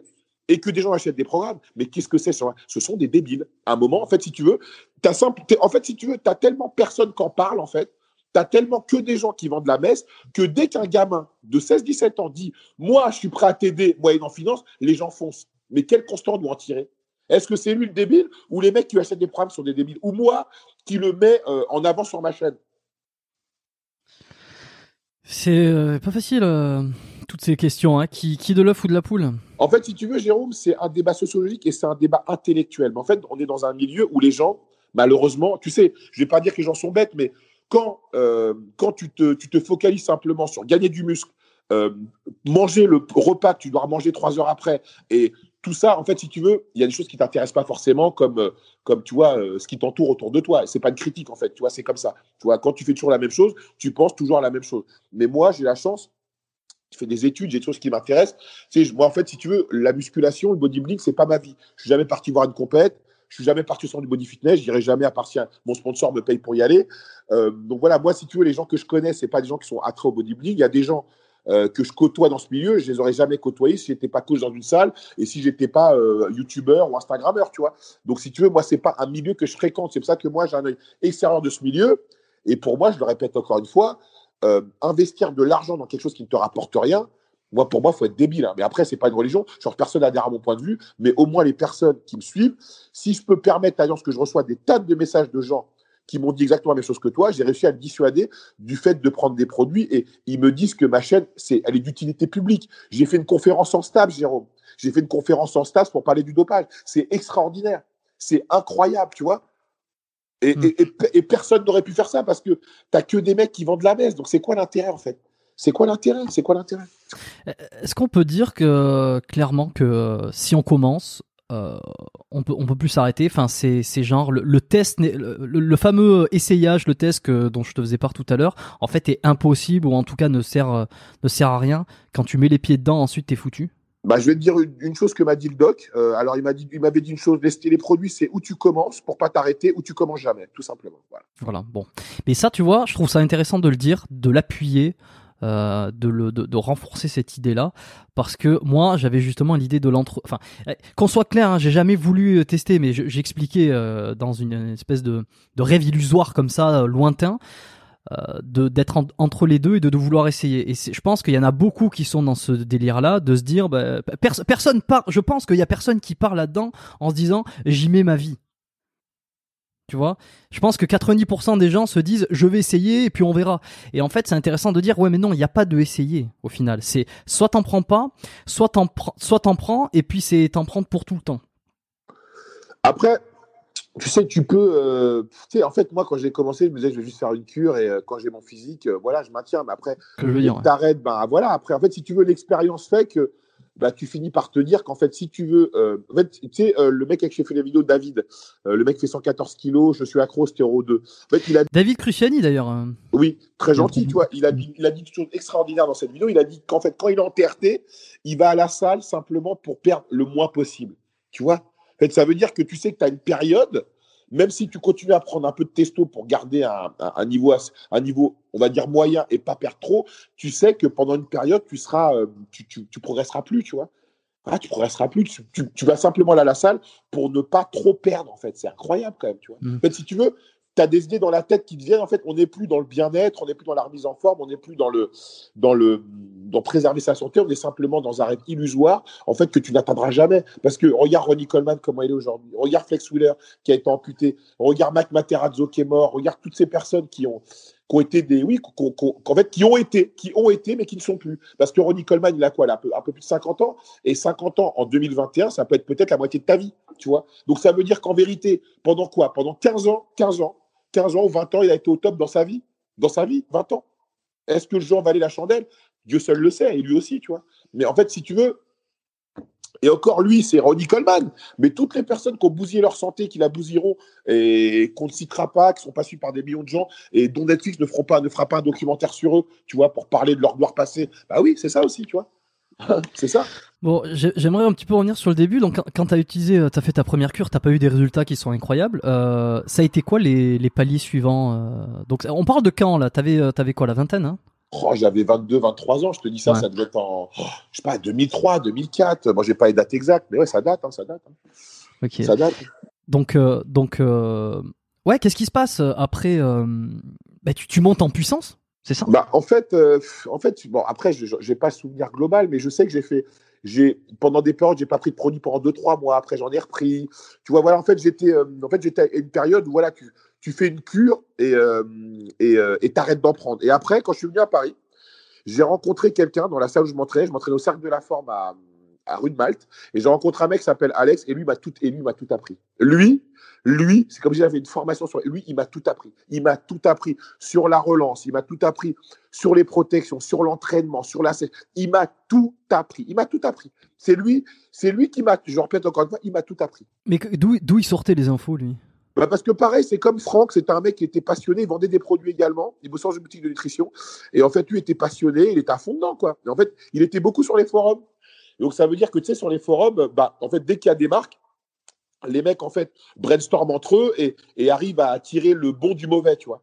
Que tout se passait sur les Mm. forums à l'époque. Il fallait vraiment être sur les forums pour avoir les bons produits, les cures, parce qu'en fait, les mecs échangeaient pour savoir si leur cure était bien et des personnes plus chevronnées disaient si c'était bien ou pas bien. Et quand tu dis qu'il t'a tout appris, euh, c'est quoi le quelle, quelle grosse connerie tu faisais auparavant et que tu t'es dit, euh, que tu t'es dit merci. euh, Bah, peut-être, euh, peut-être, peut-être si tu veux, euh, peut-être faire les, me- les meilleurs, les mauvais mélanges de produits, peut-être. Je faisais pas de relance déjà. Euh, il, m'a- parlé de la pré-cure qui était aussi importante que la cure elle-même. Euh, il m'a parlé également des protections, Nolvadex, Proviron, tous ces trucs-là, des produits pour sécher, l'alimentation également, les entraînements. En fait, si tu veux, ce qui est assez marrant, c'est que c'est dans la salle où j'étais, Cercle de la Forme, je discutais avec tout le monde avant, tu vois, et, quand je me suis mis à m'entraîner avec lui, j'ai fait une cure avec lui, je m'entraînais avec lui, je suis, devenu, je suis plus devenu le même, je parlais plus à personne, j'étais sérieux, focus, et j'ai progressé de ouf. J'ai explosé. Physiquement, grâce à lui, j'ai explosé. Un truc de dingue. Incroyable, incroyable, incroyable. Incroyable. ouais, Qu'est-ce qui a fait que t'es arrivé à Paris euh, C'est le, le job ou euh, Non, parce qu'en fait, moi, de base, j'étais de Paris et après, moi, je faisais une école d'attaché de presse. Et donc, je suis parti faire l'école à Lille parce que le concours était plus facile et l'école coûtait moins cher qu'à Paris. D'accord? Et donc, après, quand j'ai fini mes études, donc j'ai trouvé un boulot, j'étais journaliste dans la presse spécialisée hip-hop. Je bossais chez eux sur ces tracklists. Ah, tu vois, j'ai fait, fait beaucoup de choses hein, quand même dans ma vie. Et, euh, et donc, je suis revenu pour bosser à la rédaction qui était à Paris. Voilà, tout simplement. Et quand je suis revenu à Paris, bah là, voilà, là, euh, j'ai rencontré Alex, il m'a tout expliqué, même sur les compléments. En fait, si tu veux, c'est lui, en fait, qui m'a fait- qui m'a fait une formation de coach, en fait, tout simplement, parce que c'est grâce à lui que j'ai tout appris, j'ai tout appris, j'ai tout appris, c'est grâce à lui. Et après, une fois que tu es, sur la lancée, après, voilà, tu, tu fais ton expérience toi-même, tu vas chercher tes infos toi-même, et c'est là où tu avances, en fait, et, et tu deviens beaucoup plus intelligent et beaucoup plus érudit. Alors, et comme tu étais passionné par tout ça euh, et qu'en même temps tu étais journaliste, ça t'as jamais eu envie de, de te spécialiser dans le sport, dans le journalisme ou dans le, dans le fitness ou le body? Alors, tu m'as dit que t'étais pas très compète, tout ça, mais euh, ça t'est passé par la tête de switcher tes deux euh, en- entre Pas du tout, parce que si tu veux, c'était pas une industrie comme aujourd'hui. Je veux dire, euh, avec le body, personne, tout le monde savait qu'il dire, il y, avait pas de, c'était un, un Carlitos Way, quoi. C'était, euh, c'était une impasse, tu vois. T'avais pas de, t'avais pas d'issue. Dire Ouais. aujourd'hui, non mais aujourd'hui, c'est, c'est, aujourd'hui tout ça, c'est une industrie, Jérôme. À, à cette époque-là, euh, tu faisais de la muscu parce que tu étais passionné, c'est tout, parce que tu voulais être balèze, tu voulais être un peu plus frais. Et t'avais pas, t'avais très peu de personnes qui prenaient des produits dans une salle. T'avais peut-être deux, trois des mecs vraiment musclés, tu vois. C'était pas comme aujourd'hui, sans commune mesure, sans commune mesure. Et alors à l'époque, t'étais énorme pour. euh, pour, J'étais euh, monté à, 100 à 125 kilos, ouais. J'étais énorme, énorme. Putain, 125 kilos. Et alors, c'est quoi le, à ce moment-là, donc il y a, il y a quoi Il y a 10-15 ans? Ouais. il y a 15 ans. Euh, T'es énorme, tu fais. euh, putain, c'est beaucoup, ouais, 120 kilos. Euh, dans un milieu qui, dans un milieu ou dans un environnement euh, qui, qui n'est pas euh, porté sur le fitness comme, euh, comme on l'est aujourd'hui, comme il n'y a, pas l'industrie qu'il y a, comme tu viens de le dire. Euh, comment on te regarde Comment. que- comment ça se passe quand on fait 120 kilos de muscles en fait en 1900, euh, 1900, euh, 2000 2005, 2000, ouais, 2005, entre 2005 et 2005. 2010. Bah, en fait, si moi, je bossais dans le hip-hop. Bah, tout le monde, en plus, c'est l'époque où on s'habillait là. Donc, tout le monde te dit, ouais, t'es balèze, tout le monde te demande des conseils. En fait, si tu veux, tu t'es toujours en train de faire des conférences, entre guillemets, expliquer comment bien manger, comment s'entraîner. euh, Voilà, tu vois. En fait, Tiens, ouais, excuse-moi, je te coupe, je te coupe en- encore une fois, mais parce que là, ça me, ça me traverse euh, l'esprit. Est-ce que tu dis à ce moment-là que tu prends, est-ce que tu dis ouvertement, tu le caches, comment, dans quel état d'esprit t'es? Non, parce qu'en fait, si tu veux, à l'époque, les gens, tu sais, on te voit manger six fois dans la journée, euh, Jérôme. Donc pour eux, les gens, euh, tu sais, la première fois que tu regardes un DVD de Ronnie Coleman, si tu connais un produit, tu vois ce qu'il bouffe, tu vois le nombre de cachets qu'il prend, tu vois comment il s'entraîne, t'en déduis qu'il est musclé par rapport à tout ça, tu vois. Euh, moi, je mangeais six fois dans la journée, je m'entraînais dur, donc voilà, pour, pour, pour les gens, c'était dû à ça. Et surtout, à l'époque, il n'y avait pas lieu d'en parler, en fait, parce que les gens, en fait, les gens ne te cataloguaient pas. Ils disaient pas, ah, si t'es comme ça, c'est parce que tu te dopes. Les gens disaient que t'es comme ça parce que tu t'entraînes et tu manges comme un ouf. et, et quand on te demandait, euh, si, si quelqu'un, je, je sais, je sais pas, j'essaie de me remettre dans le contexte. hein, euh, tu me dis, si on vient, te, si on venait te voir, hein, qu'on te disait, ah, ben, Rob, euh, je vais être comme toi. Il y a donc euh, 2005, tu vois. Rob, je vais être comme toi. Bah, tu parles de nutrition, d'entraînement, évidemment. Bah oui, évidemment, tu parles de nutrition et d'entraînement. Oui, tu parles de nutrition d'entraînement. Après, les, si tu tombes sur un mec euh, qui est un peu dans la muscu, vous en parlez des produits, mais c'est un sujet tabou. Même les mecs qui étaient euh, des mecs balèzes que tu voyais à la salle, euh, même, entre, Mm. même entre mecs balèzes, on n'en parlait pas. C'était un sujet tabou. Ah non, parce qu'en fait, si tu veux, c'est comme si tu avais la formule pour être bien. En fait, si tu veux, le but, c'est d'être meilleur que les autres. Bien Donc sûr. tu vas pas dire à quelqu'un ce qui t'a permis d'être d'être comme ça parce que lui ça pourra lui permettre également d'être comme ça et quand deux personnes prennent la même chose il y a quelqu'un qui peut mieux réagir que toi tu vois donc euh, Ça me fait penser un petit peu au régime McDo aussi. hein. ah oui des bodybuilders à l'époque oui, oui, le fameux je, je mange McDo, c'est pour ça que je deviens énorme. Bah, la thyroïde hein, la T3 T3 T4 ou de- de- le DNP également les mecs veulent tourner au DNP aussi ah oui de toute façon le bodybuilding c'est un sport euh, c'est un sport extrême hein, faut pas se mentir hein. Et qu'est-ce qui te fait faire le switch euh, pour devenir euh, coach alors? Donc t'es es à Paris, t'es euh, journaliste, euh, t'es passionné de body, tu fais 120 kilos et puis à un moment donné tu, tu, tu bascules quoi. Alors, tu, vois, c'est, tu sais, en fait, tu sais, tu sais, tu sais, en fait, ce qui est beau dans la vie, Jérôme. En fait, on veut toujours, pré- on veut toujours planifier plein de choses dans la vie. Tu vois, moi, tout ce que j'ai planifié dans ma vie, j'ai, fait, j'ai, pas fait du tout ce que j'ai planifié. Donc, moi, à la base, donc, je suis un mec en mode, euh, en mode muscu. Donc, tu sais, j'avais, euh, quand j'étais dans la presse spécialisée hip-hop, j'avais interviewé un mec qui s'appelait James. Pour ceux qui le connaissent, un mec de Bondy. Donc, il a été signé chez euh, et Masta. Pour ceux qui connaissent Teufa et Masta, c'est eux qui ont fait, euh, c'est eux qui ont fait les albums de Diam, Cynic. Et Teufa, c'est lui qui a écrit euh, le, le film Les 11 commandements de Michael Young à l'époque, qui a, qui a- qui a- qui a cartonné de ouf. Mm. Et donc, moi, si tu veux, Teufa, à l'époque, c'est fou déjà. Écoute ce que je voulais lui proposer. Je voulais lui proposer une, euh, une, euh, une, une web série sur YouTube où, en fait, on montrerait euh, comment ça se passe dans un studio, comment on conçoit un album, voilà, comment on fait un artiste, en fait, qui marche. Bref. Et si tu veux, moi, avec Teufa, Ouais. quand on avait rendez-vous, ou bien il pouvait et je pouvais pas, ou inversion. Ça veut dire qu'on s'est couru après pendant au moins un an et demi. Et un jour, à l'époque, j'habitais à Porte-Maillot, son studio, il était euh, dans le 8e. Donc un jour, euh, je pas, on se contacte et il me dit, ah, je suis au studio, passe. Et donc là, j'y vais, j'avais rien à faire, je passe. Et je vois James Sismad. James Sismad, il préparait son album, il était gros. Et je m'en souviens de lui parce que j'avais interrogé, donc on avait un peu sympathisé à l'époque, bref. Et euh, Teufa, il me dit, euh, mais toi, t'es dans la muscu, tu peux pas lui faire perdre du poids parce son album. Et je lui dis, ouais, vas-y. moi, j'étais pas coach à l'époque. Je dis, bah, je me déboule pas. Je dis, bah, évidemment, pas de problème. Je peux lui faire perdre du poids. Et donc, le mec, je l'ai coaché. Je lui ai fait perdre 30 kilos en trois mois. D'accord? Et euh, il était coaché par le manager Abouba Mateos. Et à Mateos, je lui ai fait perdre 40 kilos en trois mois également. Et en fait, de là, euh, les, euh, les, les, potes de James, ils, ils, ont dit putain, mais ton coach, c'est Transformer, tu vois. Et c'est eux qui m'ont appelé Rob Transformer. C'est de là où vient Rob Transformer. Et j'ai commencé à coacher euh, bah, ses potes à lui, tu vois. Voilà, à qui je faisais des programmes, euh, des programmes, tu des programmes à distance en fait, tu vois, parce qu'à l'époque, on, je pensais pas coacher en salle. Et euh, moi, si tu veux, j'ai des potes à moi, Saïdou et Barry, j'espère qu'ils se reconnaîtront, qui sont les meilleurs amis à Booba, le rappeur, tu vois. Et à l'époque, le fitness park de Vélizy avait ouvert, et Booba, habitant à Boulogne, Vélizy, c'est à côté. Et donc, Charlène, la personne qui s'occupe des ouvertures des salles de, fitness park, elle était fan de Booba. Elle avait bien sympathisé avec mes potes. Et euh, donc, euh, un jour, mes potes lui disent Ouais, nous, on connaît Booba. Elle, elle, les prenait pour des mythos. Un jour, ils l'ont ramené Booba à la salle et euh, il l'a ramené dans les backstage et tout. Donc, ils l'ont mis bien. Et moi, à l'époque, j'avais déménagé à Avenue de la République et il commençait à faire les travaux pour le fitness park de République. Et tu sais, euh, quand ils font un fitness park, ils mettent un camion devant un fitness park pour commencer à faire des préinscriptions. Bref. Et donc, moi, un jour, mes potes, ils viennent me voir et ils disent Ah, bah, tu on va voir Charlène euh, à République. Et moi, j'avais la flemme, je dis Oh, laissez-moi. Ils m'ont saoulé pour venir, tu vois. Donc, je suis venu. Et euh, donc, j'ai sympathisé avec Charlène. Je lui ai dit, voilà, euh, moi, je commence à coacher, blablabla. Mais, mais sachant que c'était, euh, oui, sachant que avais été, à ce moment-là, tu n'étais toujours pas coach, tu n'avais pas encore de diplôme, c'était un peu sous le manteau, euh, c'était, c'était tes compétences que tu, ouais, voilà. J'étais, oui, j'étais autodidacte, quoi. Et donc, à l'époque, je gérais trois boutiques de nutrition, toute la nutrition.com. Parce que mes, magazines avaient fermé. Et donc, j'ai trouvé mon pote Alex, justement, bossait à la nutrition. Et quand il est parti, euh, j'ai, été, ils m'ont pistonné, il m'a pistonné pour bosser là-bas. Tu vois, encore une fois, le destin. Encore une fois, le destin, tu vois. Et tu vois, même le fait de rencontrer Alex, également, ça a changé une partie de ma vie parce que ça m'a permis d'aller bosser dans la nutrition et de me parfaire également dans les compléments alimentaires. Ce qui est, tu vois, il n'y a pas de hasard dans la vie. Et donc, je reprends mon histoire. Quand Fitness Park, euh, quand en fait tu parrainais quelqu'un à Fitness Park, moi, si je te parraine, je gagne euh, 10 euros de moins, un mois de plus. Ça veut dire que moi, étant un bon crevard, vu que j'ai trois petites de nutrition, j'en ai, parlé à mort dans les magasins et j'ai dû leur ramener 300 personnes à peu près. Et Charlène, pour me remercier, m'a dit vu que tu étais coach, ben, en fait, elle a mis ma photo dans la salle avec mon numéro de téléphone. Et dès que quelqu'un voulait un coach, elle donnait mon numéro à l'accueil. Donc, c'est comme ça que j'ai commencé vraiment à coacher. Voilà. J'étais le premier coach à Fitness Park, je te parle de ça, c'était en 2009. Euh, attends, juste pour le Booba, là, est-ce que, euh, est que tu l'as vu, toi, Booba? Oui, Booba, oui, j'ai déjà vu, évidemment. C'est un pote à moi qui vendait des produits, d'ailleurs. Attends, je suis pas sûr de comprendre, là. Bon, bref, bon, bref, on sait jamais, je pourrais t'attaquer pour diffamation. Bon, voilà, euh, voilà, je veux dire, bon, voilà, je pourrais t'attaquer pour diffamation, donc, euh, donc on va bon, pas rentrer mais... dans le sujet. Mais bon, Booba, oui, Booba, je l'ai déjà vu.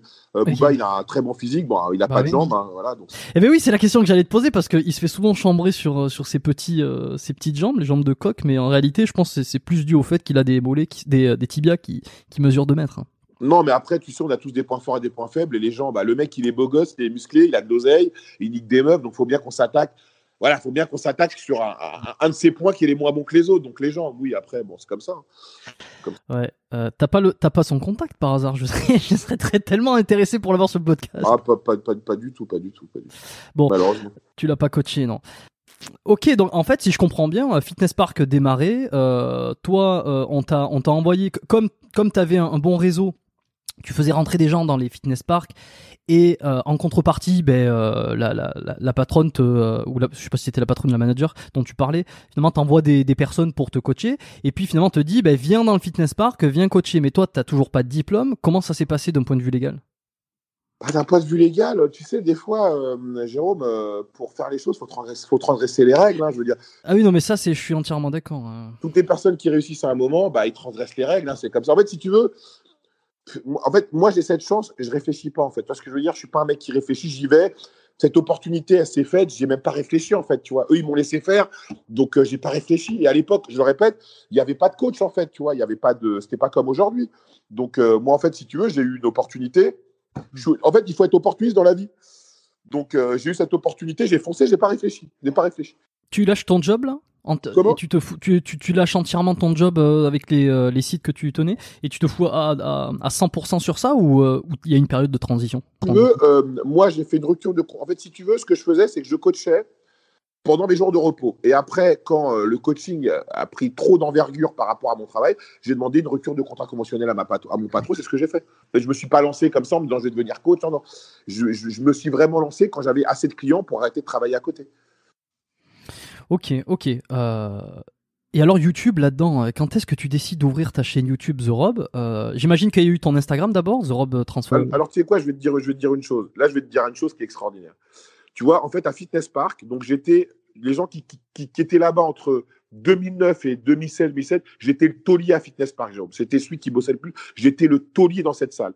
J'ai suscité la jalousie de gens parce que les gens, c'est des manches merdes, c'est des, c'est des- c'est- voilà. t'es- au lieu de, de, te, de te dire que si toi tu y arrives, ils peuvent y arriver aussi, et ben les gens, ils sont jaloux et vu que tu n'as pas de diplôme, ben, c'est le seul truc sur lequel ils peuvent t'attaquer. Donc voilà, euh, quand euh, c'est passé de Fitness Park à, à Montana, là ils ont décidé, euh, la nouvelle direction a décidé de, de mettre des, de, de, de, de montrer que les coachs montent pas de blanche, qu'ils montrent leur diplôme Mm. et qu'ils payent un loyer et qui mettent un, un tableau avec les coachs. Et donc moi, euh, vu que pour mon loyer au service, parce que quand même, il y a une chose qu'il faut dire, euh, grâce à moi, Fitness Park n'a pas fermé parce qu'un soir, un mec a fait un coma hypoglycémique, d'accord? Et c'est moi qui ai appelé les pompiers, c'est moi qui lui ai sauvé la vie et les pompiers m'ont dit que si je lui avais pas donné un coca, le mec serait mort. Et le PDG de Fitness Park m'a fait un abonnement à l'œil à vie. Parce que grâce à moi, la salle le n'a pas fermé. C'était un diabétique euh, qui, qui a fait une Un crise diabé- un dia- un- qui était médecin d'ailleurs, diabétique, quoi, diabétique. Tu vois, donc, tu vois, donc, et, et donc, je reprends mon histoire. Donc, en fait, quand euh, euh, c'est devenu Montana, donc voilà, ils ont voulu mettre, euh, demander pas de blanche au coach. Et donc, moi, vu que j'étais pas diplômé, la direction, pour me remercier de tout le travail que j'avais fait dans cette salle, parce que j'étais le pilier de cette salle, ils voulaient me faire un contrat pro. Mais bon, voilà, moi, en fait, si tu veux, j'avais un peu honte de me retrouver avoir avec un short fitness park et, euh, et dire que je suis en stage dans une salle où j'étais taulier, donc j'ai décliné, euh, décliné l'offre et ils m'ont dit que bah voilà, vu que j'étais pas diplômé, bah je devais partir. Et donc qu'est-ce que j'ai fait? J'ai pas demandé mon reste. Euh, je devais partir en deux trois semaines. Donc ce que j'ai fait, c'est que j'ai embauché un mec qui venait d'avoir son diplôme, qui était en galère, mais en galère totale. Je lui ai passé mes clients, je lui ai payé 20 euros de l'heure, d'accord, pour chaque client. Et moi, je suis parti à Frines dans une salle qui était à côté, dans, dans le même arrondissement. Je suis parti à Frines, j'ai pris le peu de clients que je pouvais ramener et je suis reparti de zéro. Et quand je suis On, on parti est en quelle année là euh, c'était, euh, je sais pas, 2012, je sais pas, 2012, 2014, je sais Ok. pas. Je- Bon, c'était il y a pas longtemps en tout cas. C'était il y a 3, il y a 4 ans peut-être, 3, 4 ans, 3, 4 ans. Et donc quand je suis parti, imagine-toi, je, suis- je suis passé de taulier, taulier, taulier, qui bosse, taulier à repartir limite de zéro. Et quand je suis parti à Frines, eh ben, euh, c'est là où j'ai développé, c'est là où j'ai fait mon Instagram. C'est là où, parce que j'avais un peu plus de temps, parce que quand j'étais à Fitness Park, je bossais euh, 12 heures par jour. Donc, en ayant un peu plus de temps, j'ai rebondi. En fait, si tu veux, dans la vie, Jérôme, à un moment, tu auras des situations qui vont te, qui vont t'obliger à prouver que tu es aussi bon que tu le prétends par des actes. Mhm. Et donc, qu'est-ce que j'ai fait? Eh ben voilà, j'y suis allé. J'ai ramené euh, une bonne partie de mes clients que je pouvais ramener. J'ai commencé bah, à coacher là-bas. Euh, je suis devenu super pote avec le PG qui est devenu le parrain de, de, de, mon, de mon deuxième fils. Ouais, de mon deuxième fils, ouais. Donc après, là-bas, j'ai hyper dynamisé leur club. Ai fait prendre des nouvelles machines, ai fait mettre des miroirs. J'ai commencé à faire mes vidéos grâce à. Alors c'est extraordinaire, tu vois, mon pote Mamadou Gary, euh, qui était le garde du corps de, de et de Maître Gibbs, que je salue, j'espère qu'il regarde cette vidéo.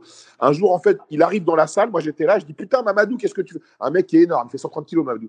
Mamadou, qu'est-ce que tu fais là et tout? Et donc je lui ai dit, Mamadou, viens, on fait des vidéos. Et dans mes contacts sur Facebook, j'avais un mec qui s'appelait Beach Deal. Je savais qu'il faisait des vidéos et je l'ai contacté. Je lui ai dit, vas-y, euh, moi j'aimerais qu'on fasse des vidéos de muscu ensemble, blablabla. Il était chaud et j'ai fait mes premières vidéos de motivation, vidéos qui duraient à peu près 2-3 minutes. Et ces vidéos-là, le PDG de la salle les passait dans les écrans de tous les freenes, tu vois. Et après, grâce à Mamadou, grâce à Mamadou qui m'a mis le pied à l'étrier, que je remercie d'ailleurs. Et après, un peu, un peu- après, j'avais un pote qui était euh, une copine qui était un peu sur les réseaux. Elle me dit ouais, il faut que tu lances ton Instagram. Et moi, pour moi, c'était, c'est de la merde, je vois pas l'intérêt, j'ai assez de clients, c'est un truc de moi. Et j'ai fini par lancer mon Instagram. Et un pote à moi qui est attaché de presse m'a dit ouais, tu devrais faire ça, qui m'a donné des conseils par rapport à Insta.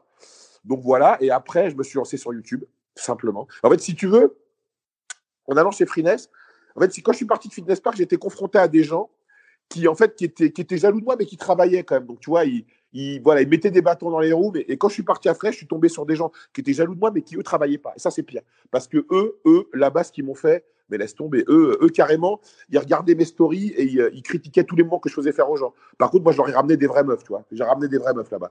Bref et donc j'ai fait mon quand j'étais là-bas vu que j'avais la chance d'avoir une salle de cours collectif qui était libre euh, de 14h à 17h tous les jours bah, c'est là où j'ai fait toutes mes vidéos toutes mes vidéos YouTube. J'ai fait toutes mes vidéos là-bas voilà j'ai embrayé. En fait, et la salle, malheureusement, bah, a fermé aujourd'hui à cause du, du, Covid.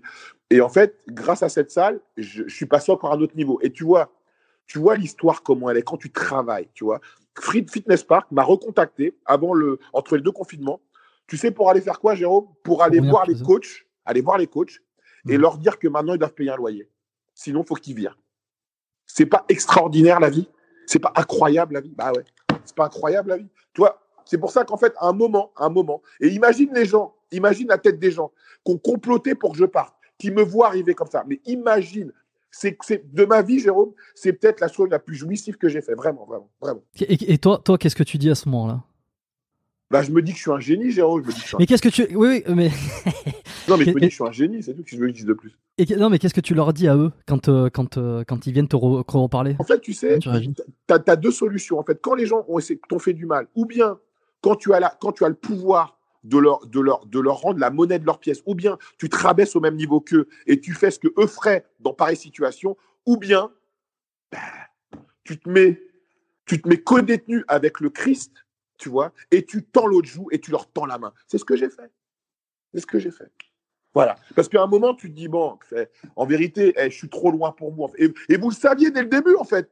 Vous saviez qu'en vérité, fallait me détruire avant parce que j'allais monter. Et en fait, c'est grâce à des gens comme ça que je suis l'homme que je suis aujourd'hui. C'est grâce à eux, en vérité. Parce que, tu sais, moi, je, suis fan de la série Viking, tu vois. Et dans la série Viking, Ragnar, il dit un truc qui dit c'est à cause des actions des autres que je suis devenu roi. Parce qu'à la base, il voulait pas être roi, lui. Il voulait pas être roi, il voulait piller pour le roi. Mais en fait, c'est à cause des actions des autres qu'il est devenu ce qu'il est. Et moi, c'est à cause des actions des autres que je suis devenu The Rob, en vérité. Parce que moi, à la base, moi, à la base, pour moi, coacher une personne par jour, ça m'aurait suffi. Je me disais que j'allais toujours gagner plus que quand je bossais en boutique. Tu vois, une personne par jour m'aurait suffi. Tu vois ce que je veux dire? En fait, c'est à cause des gens, de, de, de la méchanceté des gens, qu'en fait, à un moment, tu te dis, je suis obligé d'aller plus. Mais en fait, quand tu le fais, Jérôme, tu le fais pas pour leur prouver que tu es meilleur, tu le fais simplement parce que tu es dans une, tu travailles en fait. Et c'est après, avec le recul, que tu regardes dans le rétro, tu te dis mais putain. Mais tu sais, c'est un peu comme quand tu es dans l'avion, tu vois. Quand tu décolles, tu décolles, tu vois le sol de plus en plus petit. Et ben moi, je suis dans l'avion actuellement, tu vois. Et je vois le sol de plus en plus petit. Hmm, C'est intéressant euh, de voir comment euh, le parcours euh, qui t'a, bah, tout, tout le parcours, hein, d'une manière Et, générale. aujourd'hui, et, et Jérôme, aujourd'hui, le, le premier confinement, je t'explique, le premier confinement, je suis en train de manger euh, dans un hôtel 5 étoiles avec mes enfants, où je m'entraîne d'ailleurs le braque, et euh, euh, il est 21h, et un mec à côté de moi avec sa meuf dit Putain, le Premier ministre, euh, il a dit que tout ferme ce soir à minuit. Qu'est-ce que j'ai fait? J'ai envoyé un message à mon pote Christella, que je salue, j'espère qu'il regarde la vidéo. Je lui ai dit Il habite, il habite à Pattaya. Je lui ai dit Écoute-moi bien, je prends mon vol, un billet ce soir, demain je suis en Thaïlande, tu m'envoies un chauffeur venir me chercher à l'aéroport de Bangkok, je t'envoie l'heure de mon arrivée.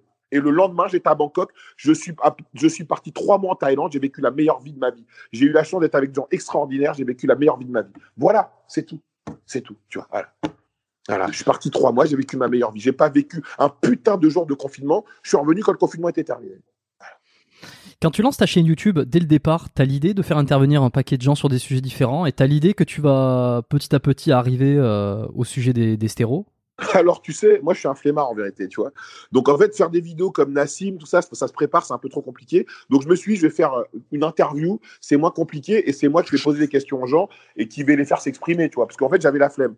Et petit à petit, eh ben voilà, tu, tu, tu affines euh, ton, ta ligne éditoriale et après, tu, tu finis par faire, euh, je finis par faire ce que je fais, en fait. Faire intervenir, si tu veux. Et moi, je suis un enfant de la télé. Moi, je suis fan de, de, Jean-Luc Delarue. Et, et la particularité de la télé, c'est quoi?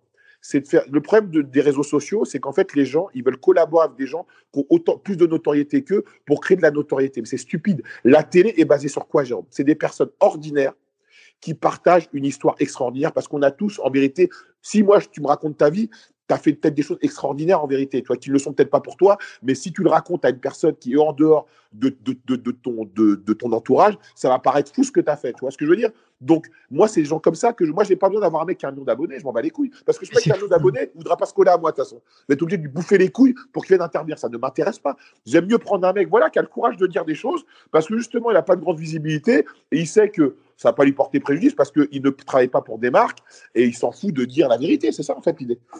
Et c'est ce qui est hyper intéressant d'ailleurs, euh, et c'est là où ça me, ça me, ça me fait complètement euh, démentir, enfin pas démentir, mais ça me donne tort dans ma réflexion euh, de me dire que moi, par exemple, ok, j'ai peut-être fait des, choses extraordinaires, j'ai peut-être fait des trucs un petit peu qui pourraient intéresser du monde, mais, mais je me dis en fait ça intéresserait personne parce que parce que les parce que je suis pas une star, parce que alors je sais pas si c'est de la de la modestie. Euh, mais moi, a priori, je me dirais, euh, les gens s'en foutent un petit peu de savoir mon parcours parce que parce que je suis pas connu. Et tu me donnes tort. En tout cas, ta chaîne donne tort à cette idée-là, puisque on voit que 95% de, de, de tes vidéos sont faites avec des gens qui sont euh, inconnus, enfin qui sont pas, en tout cas qui sont pas famous dans le milieu, et pourtant ça fait un carton. Alors peut-être que tu as développé le truc tellement haut que finalement ta, ta chaîne, ta marque est plus forte qu'un invité que tu reçois bah, en fait, je pense que tu sais, euh, bon, moi, les gens qui me connaissent, tu vois, ils savent que je suis un mec un peu fou. Ça veut dire qu'un mec qui me connaît, il regarde mes vidéos, tu sais, il sait que je joue pas un rôle, je suis comme je suis. Moi, je suis un mec qui parle beaucoup. Euh, euh, tu vois, j'aime être un peu au centre de l'attention. Je veux dire, je suis quelqu'un de marrant j'ai de la répartie. Euh, je veux dire, je vais toujours sortir des, des punchlines. Tu sais même pas de quel pays, de quelle, de quelle planète elles viennent, tu vois. Donc, en fait, moi, je suis comme ça de base, en fait, tu vois. Donc, pour moi, c'est pas un exercice compliqué que de m'exprimer et de et de et, que les gens s'ouvrent à moi, parce que c'est moi, j'ai un métier. Euh, coach, c'est un peu comme psychologue, en fait. À un moment, les gens ils s'ouvrent à toi, ils te racontent leurs problèmes et ils sont à l'aise avec toi. C'est pour ça qu'ils s'ouvrent à toi, tu vois. Et tu es là également pour euh, leur leur permettre de, de, de, trouver des solutions à leurs problèmes, tant aux problèmes physiques euh, qui font qu'ils sollicitent. Mais pour moi, ma chaîne, c'est une forme de thérapie aussi. Parce que tu sais, le fait de faire intervenir des gens qui, euh, qui, euh, qui, qui, ont pris des produits, qui ont eu des problèmes, ça me permet de me renvoyer, moi, à ce que je suis au fond de moi, à un débile. Un débile qui prend des produits, qui sait pertinemment jusqu'où ça peut l'amener euh, dans le mauvais et continue à en prendre parce qu'il est trop narcissique pour arrêter, tu vois. Et j'en ai conscience de ça. C'est pour ça que pour moi, c'est une thérapie. Et ceux qui n'ont pas conscience et qui se mentent à eux-mêmes et qui te disent, qui te vendent la messe, bah, c'est qu'en fait, si tu veux, une preuve d'intelligence, c'est de reconnaître ses torts. Moi, j'ai, tu vois, moi, dans ma vie, j'ai toujours reconnu mes torts. Moi, moi, il n'y a aucune personne qui peut dire, euh, qui peut dire, moi, j'ai toujours reconnu mes torts. Moi, je sais que voilà, j'ai, j'ai, tu peux merder dans des trucs, mais l'important, faut s'adapter. En fait, la situation qu'on a actuellement, nous ramène à, à ce qu'est l'homme à la base. L'homme, c'est un nomade qui s'adapte. Il s'adapte. Quand il a plus de nourriture quelque part, bah, il marche pour en trouver. Et voilà, c'est comme ça, tu vois. En fait, on, s'est trop sédentarisé. Donc, en vérité, maintenant, on est dans l'ère de la branlette. Donc, euh, on est devenus tous des fragiles. On a, tu vois, la dernière fois, je parlais avec un de mes élèves. Il me dit, oui, euh, ouais, oh putain, euh, je peux plus aller sortir de chez moi à 10 heures du soir, aller me prendre un petit truc à bouffer. putain, merde, là, je dois me prendre un appartement, tu vois. Et, et il se plaint. Je lui dis, mais t'as des problèmes de riche, mon gars. T'entends ce que tu me dis, tu as des problèmes de riches. Et le mec qui dit ça, il a montre à 10 000 euros au poignet, tu vois. Donc, on a des problèmes de riches, en fait. Tu vois ce que je veux dire? Les gens qui souffrent vraiment, actuellement, on les entend pas, tu vois. C'est, c'est, t'as raison, mais de toute façon, euh, personne, euh, tout le monde pense que ces problèmes sont suffisamment importants parce que c'est toujours, euh, que c'est toujours comparé à soi-même. Donc, c'est vrai que les problèmes de riches, oui, euh, mais celui qui le vit, il a vraiment l'impression d'avoir des problèmes. Alors après, c'est toujours bien de remettre en perspective. Mais en fait, si, si tu veux, en vérité, on, a tous des problèmes, mais tu sais, moi, je suis, très croyant, tu vois. Euh, et, et, je me dis une chose, je me dis, tu sais, à force de me plaindre, un jour, Dieu va me dire, écoute, écoute, écoute, je vais prendre un peu de temps pour toi parce que tu te plains, je vais te coller deux cancers au cul et tu vas voir si là, tu vas te plaindre vraiment de ta, de ta situation. Tu vois ce que je veux dire? Donc, euh, c'est pour ça que moi, comme me disait un pote par rapport au stéro, pour revenir à ça, il me disait les mecs, ils vont pleurer quand ils seront dans leur lit d'hôpital à cause de tout ce qu'ils ont pris. Bah, je pense que Ronnie Coleman, il a dû pleurer. Je pense que Flex Wheeler, il s'est fait amputer, il a dû pleurer aussi, tu vois. Je pense que Dallas McCover, qui est mort, bah, il a, voilà, euh, tu vois. Je pense que Rich Piana, euh, tu vois. Donc après, un moment, un moment, un moment. Est-ce que tu penses que tu vas pleurer? Bah, Je pense que oui. S'il m'arrivait quelque chose, évidemment que je pleurerais, évidemment. Bah, évidemment. Surtout à cause de ça tout, tout, cet argent investi euh, pour ça. Non, mais ça, je suis sur ta chaîne là en, ce moment, je regarde un petit peu les premières vidéos. Euh, je sais pas si tu en as supprimé, mais euh, mais, mais ça commence donc les, sujets sont un petit peu variés et à un moment donné, on voit clairement hein, qu'il y a un switch qui se fait et que tu décides de t'orienter davantage sur les produits dopants. je pense que c'était il y a un an. Qu'est-ce qui te fait C'est pas c'est c'est laquelle première vidéo Je parle des produits? La vérité sur les stéroïdes peut-être La première la pro... Alors c'est marrant parce que, ouais, Fit Boy égale stéroïde. Non, c'est la vérité sur les stéroïdes, je pense, en premier que j'ai fait. Ah oui, pardon, autant pour moi. Ouais, ouais. Eh, mais finalement, c'est arrivé assez tôt. T'en as supprimé euh, des vidéos avant ou euh? Non, non, j'en ai pas supprimé. J'ai supprimé celle avec Andy, avec Andy McNusson parce qu'il a eu des problèmes. J'ai dû en supprimer peut-être 4, 4 ou 5 peut-être. Ok, oui, non, mais euh, en fait, ça arrivait assez vite, quoi. Et tu t'es rendu compte assez vite que ça allait, que c'était. Enfin, je veux dire, t'as eu un déclic pour dire bon, mais je vais là-dedans à fond? Parce que maintenant, c'est ton cheval de bataille. Hein. Non, en fait, pas du tout. C'est qu'en fait, si tu veux, moi, je me suis dit, il faut que je fasse quelque chose que personne ne fait pour me démarquer des autres, tu vois. Et donc, euh, vu que personne. Et si tu veux, moi, je suis fan de Rich Piana. Moi, pour moi, Rich Piana, pas son âme, c'est c'est un génie. euh. Là, moi, je vais lancer ma marque de complément. Elle est en, elle est en production. Ça sort mi-mars. Donc, pour moi, Rich Piana, c'est vraiment, euh, c'est c'est c'est un modèle pour moi, tu vois. Et pour moi, c'est le premier qui a parlé des stéros. Et pour moi, c'est c'est vraiment son, son, son, ce- le sentier de Rich Piana que je voulais épouser. Donc, c'est vraiment ça, en fait. Moi, c'était vraiment l'idée, c'était de faire comme lui, mais malheureusement, lui, voilà, lui quand même, il, voilà, voilà, lui prenait des produits en- en- dans ses vidéos. euh, ça, ça, je peux pas faire ça. Ça, je peux pas faire ça. Je peux pas faire ça. Ouais, puis il y allait pas. euh, Enfin, je veux dire, Piana, putain, quand tu vois son physique. Tu vois, je peux pas euh, prendre lui prenait des produits euh, face caméra. Ça, c'est pas ça, tu peux pas. Parce que ça, on peut dire que c'est de l'incitation. Ouais, et puis c'est interdit en plus. En- entre dire que tu prends des produits et montrer que tu en prends, et c'est deux choses différentes quand même. Tu vois, c'est deux choses, c'est deux choses différentes. D'ailleurs, t'as expé- t'as expérimenté des des effets négatifs. Qu'est-ce que euh, Alors, effet négatif, j'avais eu de l'acné à une période, donc j'ai pris du Roaccutane pour pallier à ça. Et c'est ce qui est extraordinaire, tu vois, c'est que dès que tu as des problèmes, dès que tu en parles à un mec, un bodybuilder, il te dit Attends, mais le Roaccutane, tu peux en prendre en cure. Par contre, tu prends tout sauf des produits oraux. Mais tu vois, c'est- le problème des, tu vois, c'est le problème des bodybuilders, tu vois, c'est que ils auront toujours une réponse qui te dira Non, mais c'est bon, t'inquiète, c'est pas si grave que ça, tu vois. Bref. Et donc, j'ai pris du Roaccutane. Après, j'avais évidemment bon, euh, euh, bon, une, baisse de libido euh, quand tu arrêtes de prendre des produits. Bon, ça, c'est évident. Une condition physique médiocre à cause du poids, ça c'est à cause du poids, ça c'est ça c'est ça c'est indéniable. hein. Tous les mecs qui sont à, plus de 110 à plus de 100 kilos, 110 kilos, 120 kilos, euh, c'est des mecs qui sont qui ont, qui ont des corps de gros, euh, mais dans des corps musclés en fait, tu vois. C'est des gros cachés dans des corps musclés, ça c'est une vérité. Donc ouais, donc ça beaucoup par rapport à ça également. Et, euh, et après problème de tension, j'imagine, parce que la tension évidemment elle monte. Mais problème de rein, non, non. Puis après, tu as des problèmes de rein qui sont liés au fait que tu consommes trop de protéines et que tu bois pas assez d'eau aussi déjà. Donc, rien le fait de baisser son apport en protéines également, c'est, ça, fait, euh, ça, fait, euh, ça, fait baisser la créatinine. Donc, ça, déjà, c'est hyper important aussi. Mais euh, non, j'ai jamais eu de, gros problèmes. jamais eu de gros problèmes. la preuve, j'ai, j'ai pris des produits pratiquement tout le temps et j'ai, et j'ai, eu- j'ai deux beaux enfants qui n'ont aucun problème de santé. Donc, pour le coup. C'est- quoi qui t'ont qui t'a qui t'a cartonné euh, Enfin, je suis je suis hyper curieux, mais est-ce qu'il y a eu des trucs qui vraiment ont été euh, ont été fous dans ton corps qui ont bouleversé euh, plus que d'autres? Quoi, par rapport aux effets des... positifs ou négatifs? Ouais, ben non, ben, plus positif visiblement, parce que t'as, enfin positif, Ben, ni, ni l'un ni l'autre en fait en termes de, de bouleversement, de changement. Alors, je t'explique. L'insuline, euh, l'insuline, quand j'ai su comment ça se prenait vraiment, et j'en ai pris comme ça se prend vraiment, je vais pas énoncer ça là maintenant, euh, j'ai pris euh, 10 kilos en euh, 10 jours ou en 15 jours. 10 kilos. De, pas de, pas que de muscles. Euh, j'ai pris 10 kilos, j'étais plein de chez plein. J'ai jamais été aussi plein de ma vie. J'étais pas, j'étais pas, j'étais pas, j'étais pas sec, mais j'avais pris 10 kilos, j'avais pas pris, de- j'avais pas pris du gras, quoi. J'ai pris 10 kilos, 10 kilos. 10 kilos. Et, et c'est là où j'ai compris c'était quoi le bodybuilding. Je me dis, OK, le bodybuilding, c'est ça. Là, j'ai, là, j'ai compris. Là, j'ai... Et en plus, quand j'en ai pris, j'étais en terre et je prenais une testo par semaine. Et hormones de croissance, tout ça, mais je prenais qu'une testo par semaine. Alors, je me suis dit, si j'avais pris ça en, en, en cure, laisse tomber. Ah ouais, laisse tomber. Ah, laisse tomber. Mais c'est un truc, c'est, c'est, enfin moi ça me fait halluciner. Ah non, mais c'est, c'est pour ça que tu as des mecs qui prennent. Euh... Ah, tu as des mecs qui prennent des 30-40 kilos avec ces trucs-là. Bah oui, évidemment. Mais là à ce moment-là, tu te dis, euh, et, puis tu l'as dit sur ta chaîne aussi, c'est, c'est, euh, mais quid de l'entraînement et, de la et de et de la nutrition euh, quand tu vois tous les mecs qui sont au niveau, est-ce qu'à un moment donné c'est pas celui qui qui se foutra le le plus de doses quoi? Bah, en fait, tu sais, comme dit Sam Nichols, à un certain niveau, euh, tout le monde prend à la virgule près la même chose. hein, tu vois, voilà. Après, voilà, tout le monde prend. Quand tu fais le plateau Olympia, bon, les mecs, ils prennent tous à, à peu près la même chose, hein, tu vois. Euh, après, euh, la nutrition, bon, tu as, juste à regarder, juste à euh, une vidéo de Ronnie Coleman. Tu vois que le mec en prépa, il mange des frites avec de la sauce barbecue. Bon, tu as bien compris que c'est pas la nutrition qui est importante. Quand tu regardes les entraînements de Brett Warren, tu as bien compris que les entraînements, c'est pas le truc le plus important. Donc voilà, en vérité, il n'y a que la chimie et pousser et manger, quoi, tu vois.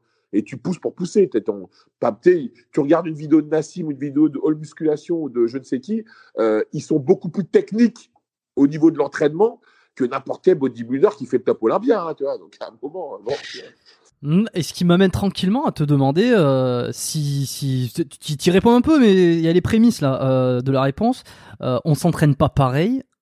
Enfin, je, je, je- je te la pose un peu en négatif, mais euh, est-ce que tu penses que on s'entraîne pareil quand on est dopé ou quand on l'est pas, quand on est naturel Quelqu'un de naturel à vie ou quelqu'un qui se dope? Les entraînements sont différents? Parce que ça, c'est une grande question. hein. Bah, en fait, si tu veux, le dopage, c'est fait pour quoi? C'est fait pour te permettre de récupérer plus rapidement et en gros de fixer euh, toutes les reps que tu vas faire et tous les, toutes les calories que tu vas ingérer.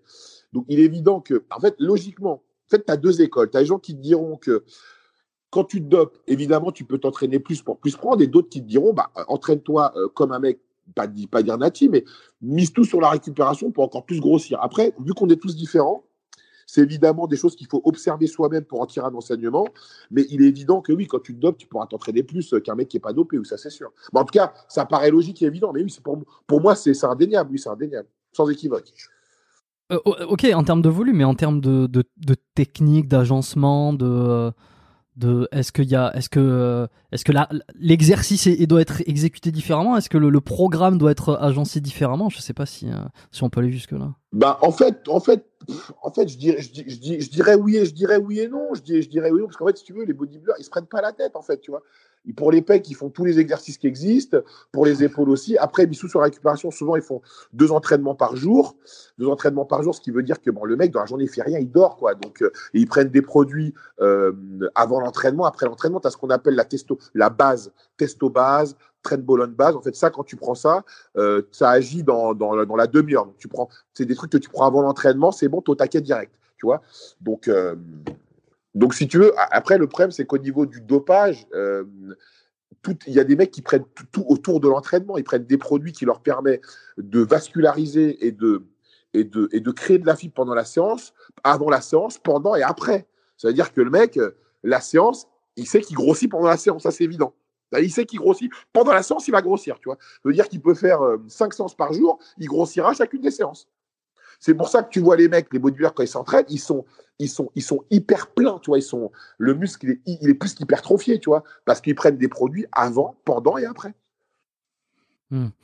Est-ce qu'on peut tranquillement dire que quand on ne prend pas de produits dopants, il va falloir beaucoup plus être alors strict sur ses exercices, sur son programme, sur sa progression, euh, qu'il va falloir peut-être compter les répétitions, qu'il va falloir faire les choses beaucoup plus calculées parce qu'on n'a pas cette aide, cette aide chimique. Est-ce que, euh, est-ce qu'on pourrait dire bah, ça? Alors, alors franchement, on, peut, on peut dire ça, mais encore une fois, tu sais, on est, on est tous différents. La personne qui te dira, tu sais, euh, bizarrement, des fois, c'est les amateurs qui se prennent plus la tête que les pros, tu vois. Il y en a, ils calculent toutes mm. leurs calories. Tu vois bien, je le répète encore une fois, euh, quand tu, quand tu regardes le DVD de n'importe quel bodybuilder, tu as vu au niveau de la bouffe, il mange bah, de la patate douce, il mange du riz, il mange du blanc de poulet. Euh, c'est très sommaire, toi. Ils se prennent pas la tête, en fait, tu vois. N'importe quel gamin de 18 ans euh, qui regarde les vidéos de machin, machin, euh, les mecs, ils, ils, calculent leurs calories, ils parlent de trucs dont moi, je me suis, ça m'a jamais préoccupé. Tu vois, ils vont se dire, oui, est-ce que quand je fais les bras, je dois manger plus qu'un autre jour parce que je veux prendre des bras? Tu sais, ils se posent des questions débiles, en fait, tu vois. Je pense que la musculation, ça a été rendu trop compliqué, alors que c'est quelque chose de très simple compliqué mais simple à la fois. Tu manges, tu t'entraînes, tu vois comment ça marche. Mais quand tu, euh, quand ça fait des, mois ou peut-être des années que tu n'arrives plus à progresser, que, que tu es naturel, est-ce que justement à un moment donné tu passes pas par, euh, par cette phase-là où tu vas aller dans, dans l'ultra Tu es obligé de, de tout screener pour en fait euh, pour, pour essayer de, de savoir ce qui marche, ce qui marche pas et puis et tu, tu, tu, vois le, tu vois le truc en, fait, Jérôme, le problème, c'est que si tu veux, il y a, y, a, y a des gens qui sont doués pour des sports et d'autres qui ne sont pas doués pour des sports. Aujourd'hui, on fait croire à tout le monde qu'en mélangeant de la poudre avec de l'eau, qu'en faisant tel, achetant, en achetant tel ou tel programme, tu pourras atteindre tes objectifs. Ben non, il y a des gens qui sont bons pour le foot, d'autres pour le basket, d'autres pour la boxe, d'autres pour euh, le MMA. Tu vois, donc ça veut dire qu'il faut trouver dans quel sport tu peux briller. Et malheureusement, c'est peut-être pas forcément dans la musculation et le bodybuilding, même si tu prends tous les produits qui existent. Et ça, c'est une réalité. Mais maintenant, vu que c'est devenu une industrie, ce qui n'était pas le cas avant, on fait croire à tout un chacun qui peut devenir euh, la meilleure version de lui-même en, prenant telle ou telle chose. Donc, si tu veux, tu as plusieurs degrés. Au début, tu commences peut-être par un entraînement classique. Après, euh, tu t'achètes des compléments parce que tu penses que c'est ça. Après, tu vas, hum, tu vas, tu vas acheter un programme parce que tu vas dire c'est à cause de c'est grâce à ce programme que tu deviendras voilà. Et au fur et à mesure du temps, quand tu n'y arrives pas, tu finis par devenir aigri et méchant et tu finis par juger les mecs qui, eux, y arrivent en les targuant de dopés ou, ou nati, ou il y a des gens qui m'envoient des photos de mecs en me disant Tu crois qu'il est dopé ou nati? Mais je dis Moi, je ne bande pas sur les mecs, moi. Je m'en bats les couilles. Qu'il soit dopé ou nati, ça change quoi à ma vie? Qu'est-ce que je m'en fous? J'ai pas besoin de me rassurer à mon âge, tu vois. Et le problème, c'est que s'il n'y a que ça qui tourne, en fait, si tu veux, aujourd'hui, dans la vie de certains jeunes, il n'y a que ça qui tourne dans leur tête pour, pour sentir bien, en fait, parce que tu as des gens qui leur font croire à longueur de journée que ça te permettra de te sentir bien. Ça le problème. Tu vois, le problème, le problème, c'est pas tant le dopage. Le problème, c'est les gens qui font l'apologie et qui te vendent du rêve. C'est ça le c'est ça, ça le plus grave selon moi. Ça le plus grave. Ça qui est, qui est c'est ça qui est, qui est, désastreux parce qu'un gamin qui suit euh, telle ou telle personne, ouais, un mec qui a 50 000 abonnés, euh, qui est toujours, qui a des sponsors euh, vêtements pour l'entraînement, qui a un sponsor nutrition, qui fait des compètes, qui se retrouve accessoirement dans des belles voitures, qui monte, qui va toujours dans des beaux restos. Je veux dire, tu sais, le problème des réseaux sociaux, c'est qu'une story, ça dure quoi? Quand tu fais la somme de plusieurs stories, ça dure une minute. Donc en 15 secondes, tu peux faire croire n'importe quoi à n'importe qui. Si demain je pars à Dubaï, je vais te faire croire que j'ai ma meilleure vie alors que je fais rien. Alors que je fais rien. fais rien du tout.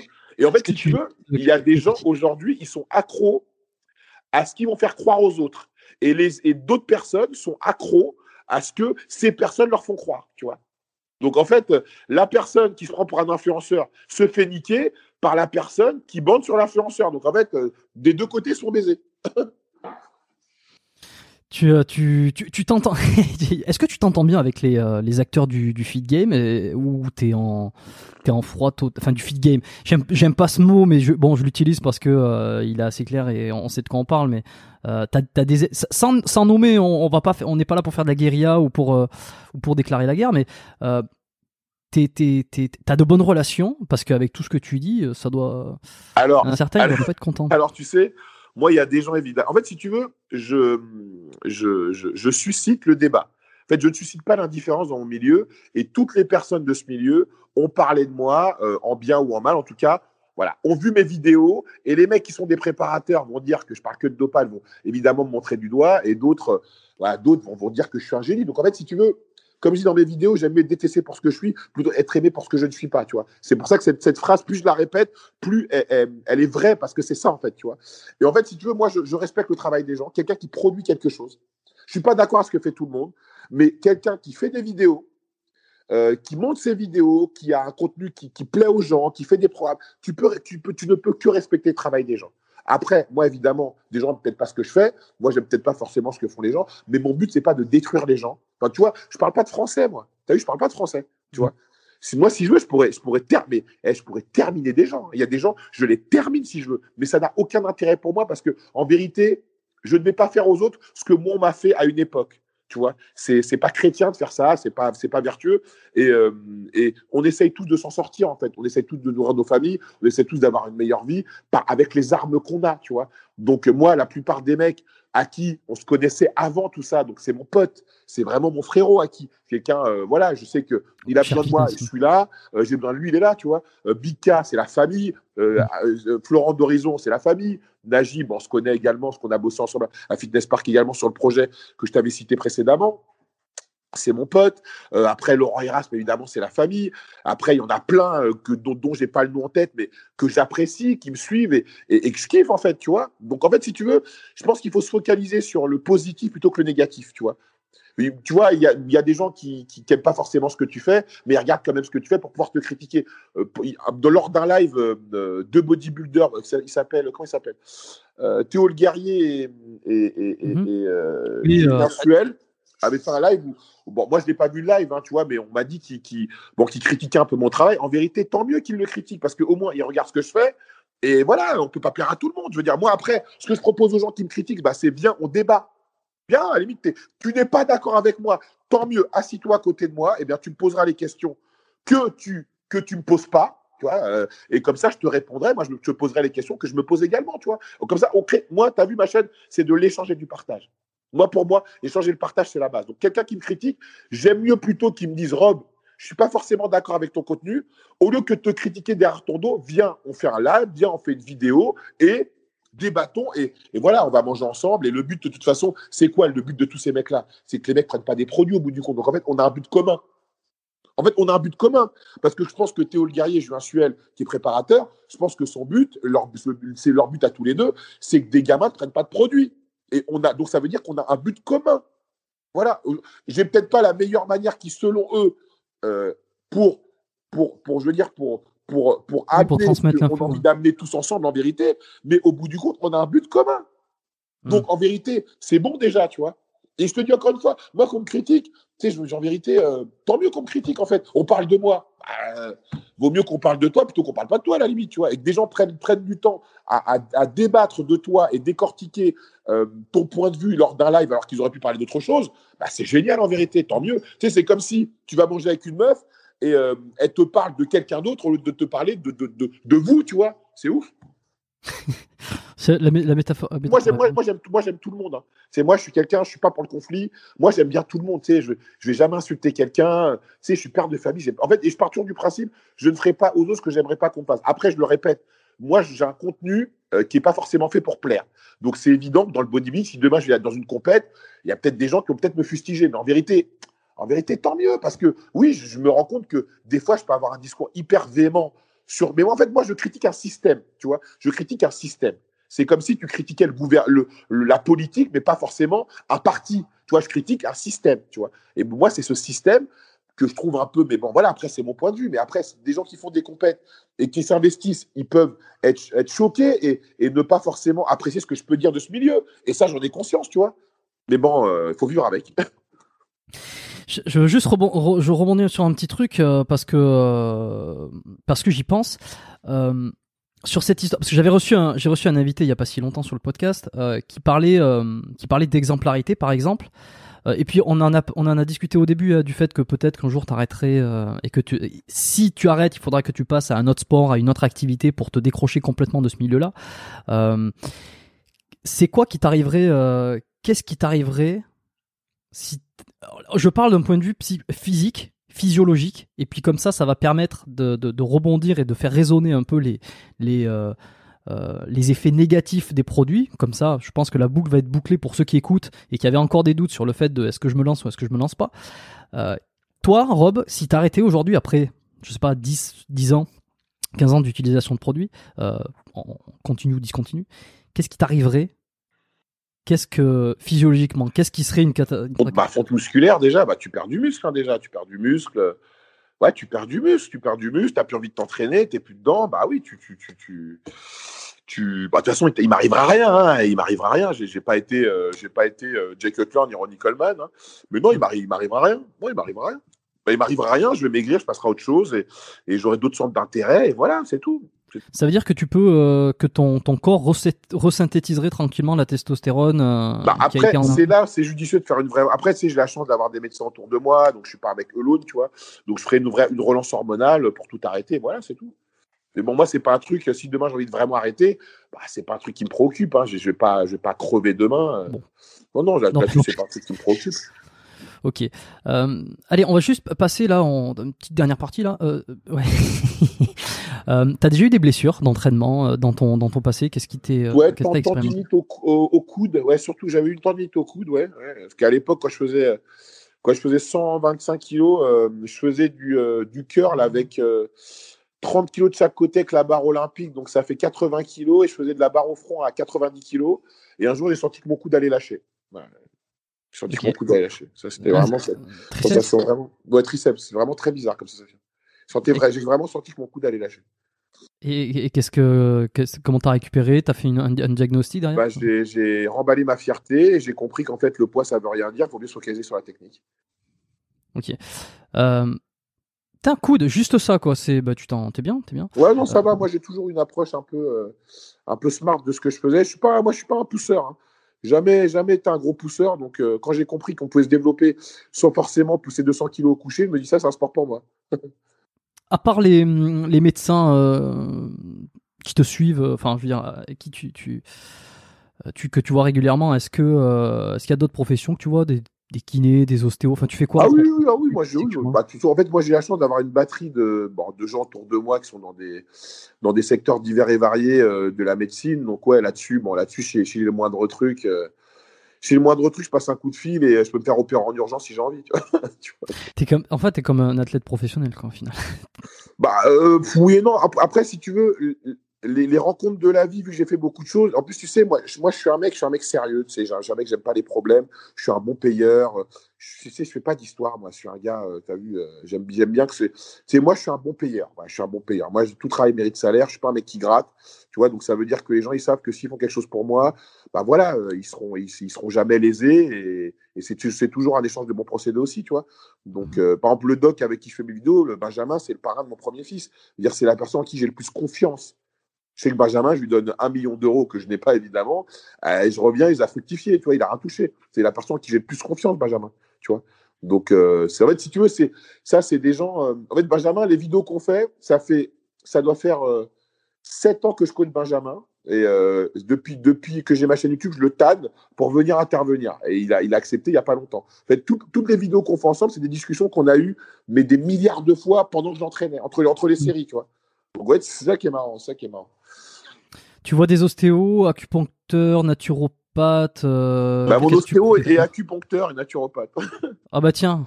Uriel, c'est le meilleur. Uriel, c'est le meilleur. Uriel Adia. Est-ce qu'il était passé dans, dans tes vidéos euh, Oui, oui, oui, c'est lui. C'était lui. fait les vidéos. c'est lui, lui. Ok, très bien. Bon, ben, on lui passe le bonjour. Euh, Qu'est-ce que tiens, je suis curieux. Il te dit quoi sur ta posture, sur euh, sur sur les, les déséquilibres qu'il trouve sur les chaînes de dysfonction?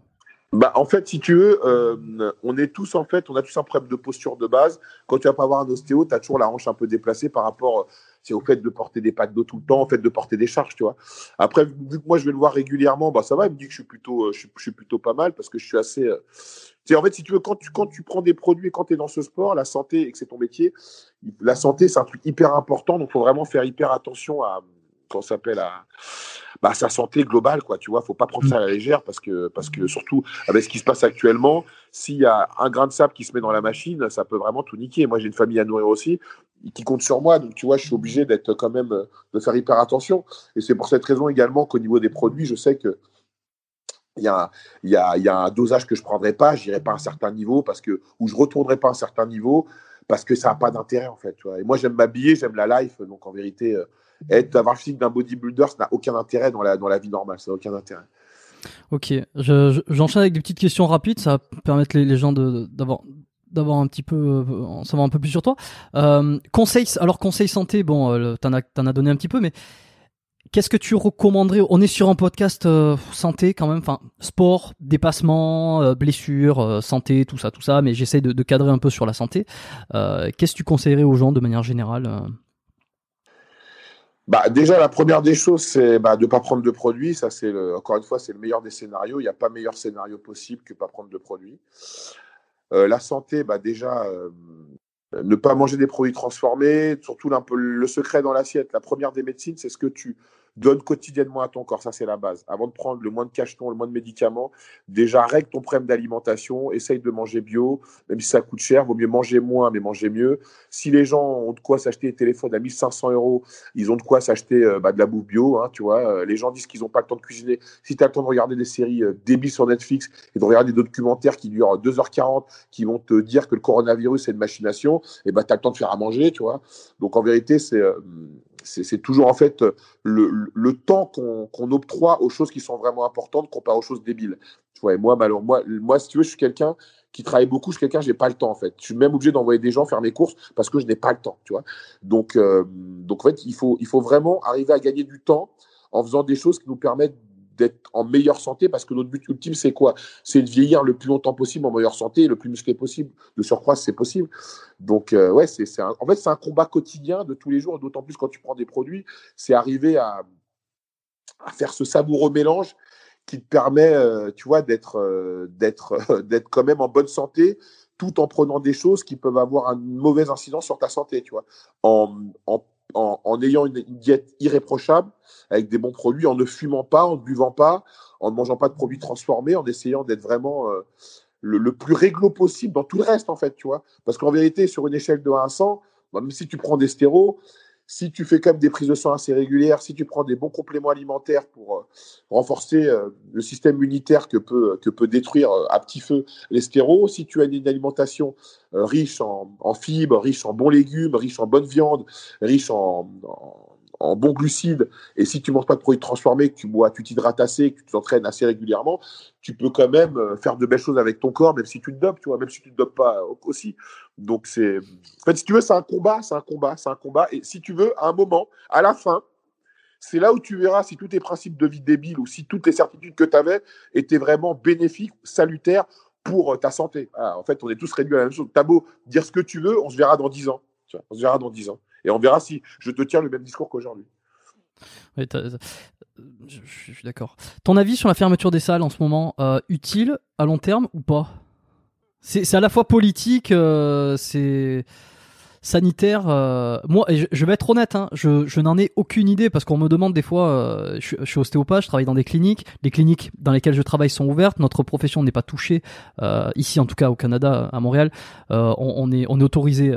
En ce moment où on se parle, on n'a pas de confinement ici, mais on a un couvre-feu qui commence à 20h qui est censé se terminer le 8 février. je pense que le podcast sera sorti après, après le 8 février, mais je ne sais pas s'il va se prolonger. En tout cas, tous les commerces non essentiels sont fermés. Les, dé les dépanneurs ici qui sont les épiceries euh, du coin de la rue euh, ferment à 19h30 pour que les gens euh, puissent rentrer avant 20h. On est, nous, on est ouvert, mais par contre, les salles de sport sont fermées. Je, je crois voir que en France, c'est la même chose. on me demande, quand on me demande mon avis là-dessus, je serais tenté de. Moi, ça me fait chier parce que je suis le premier impacté puisque je m'entraînais euh, dans une dans un Nautilus ici. Tous les tous les gyms sont fermés, donc ça m'emmerde. Je suis obligé d'aller, comme je te le disais, je suis obligé d'aller me taper euh, des séances de street workout à moins de 10 degrés en ce moment en hiver. Ouais, non, mais c'est ça m'arrange pas du tout. En plus, j'ai chopé le Covid, euh, j'ai eu le coronavirus il y a, il y a une semaine. J'ai été obligé de, de, de, rester 15 jours chez moi et puis j'ai dû m'entraîner un petit peu chez moi avec une barre de traction que j'ai. C'est, c'est, la, c'est la galère absolue. Euh, j'aimerais retourner en salle, c'est absolument pas dans mon intérêt que ça ferme. Euh, mais par contre, je n'ai aucune, aucune idée. Je ne pourrais pas dire si c'est la bonne solution ou pas parce qu'il y a trop de paramètres. J'en sais rien si ça aide ou pas. Quel est ton avis sur ça, toi? Bah alors, euh, on a eu euh, deux confinements, peut-être un troisième. On est toujours dans la même situation. Donc, on, peut dire que tout ce qui a été fait euh, auparavant, les fermetures des restaurants, des salles de sport, blabla, bah, on, peut, on peut faire un constat sans être un, grand spécialiste de la médecine, un grand spécialiste de la géopolitique ou des, ou des décisions politiques que prennent bah, notre, notre, gouvernement et tous les gouvernements dans tous les pays. Ça n'a servi, on peut dire, à rien. Donc, bon, après, moi, vu que je suis coach en salle, évidemment que les salles soient fermées, bah, ça fait chier parce que moi, ça aurait pu tuer mon activité. Et grâce à Dieu, ben, j'ai fait euh, mon home robe. Donc euh, voilà, en fait, tu vois, encore une fois, je me suis adapté. Donc en fait, si tu veux, encore une fois, encore une fois, c'est. En fait, tu sais, on en revient, comme je disais, à ce qu'est l'homme à la base, en fait. Tu vois, l'homme à la base, eh bien, c'est les, les plus forts qui durent, en fait. On en est là aujourd'hui. On en est là. On en est là. Donc, ça veut dire que cette fermeture des salles, j'ai beaucoup d'amis Aujourd'hui, notre métier, notre métier, Jérôme, bah, il est en question totalement. Parce que le coach de salle qui a besoin d'une salle, bah, peut-être que, en fait, si tu veux, le monde qu'on a connu, il n'existera plus. Non, mais il faut en avoir conscience de ça. Là, euh, là, le monde, les restaurants, tout ça, ça n'existera plus. Donc, la fermeture des salles, bah, quand tu prends le métro parisien, tu as bien compris que ce qu'on devrait fermer, c'est peut-être le métro, euh, plus que les salles, tu vois. Les salles, en plus, on pourrait euh, faire des créneaux. Je veux dire, s'il faut que les gens, même en, Suisse, ils avaient fait un truc où tu es obligé de prendre un coach pour aller en salle, il y a plein de choses à faire, en fait, si tu veux, mais en fait, on, en fait, nous, on, travaille, euh, on ne fait pas du cas par cas, on fait du global. c'est fermé, c'est fermé. Et là, maintenant, tu as des salles qui ont pu ouvrir suite à un décret euh, qui te permet d'aller en salle quand tu as une pathologie qui t'oblige à, faire du sport. Mais évidemment, les médecins font euh, des, attestations de complaisance. Et la plupart des mecs qui vont, c'est des mecs qui ne sont pas diabétiques, qui, ne souffrent pas d'une ALD. Tu vois en fait, ça veut dire que, encore une fois, les gens, s'adaptent et, le système est fait pour être transgressé. Donc, voilà. En fait, pour moi, le plus grave, c'est qu'on ouvre des salles en prétextant euh, un, certificat médical, mais les gens font des faux certificats. Donc, euh, en vérité, ça sert à quoi? Oui, c'est intéressant. Et, euh, et surtout, je sais pas, parce que je, je sais pas trop ce qui se dit en, termes de politique ou social, si la fermeture des salles est, plutôt un acte de on veut que les gens se sentent mieux.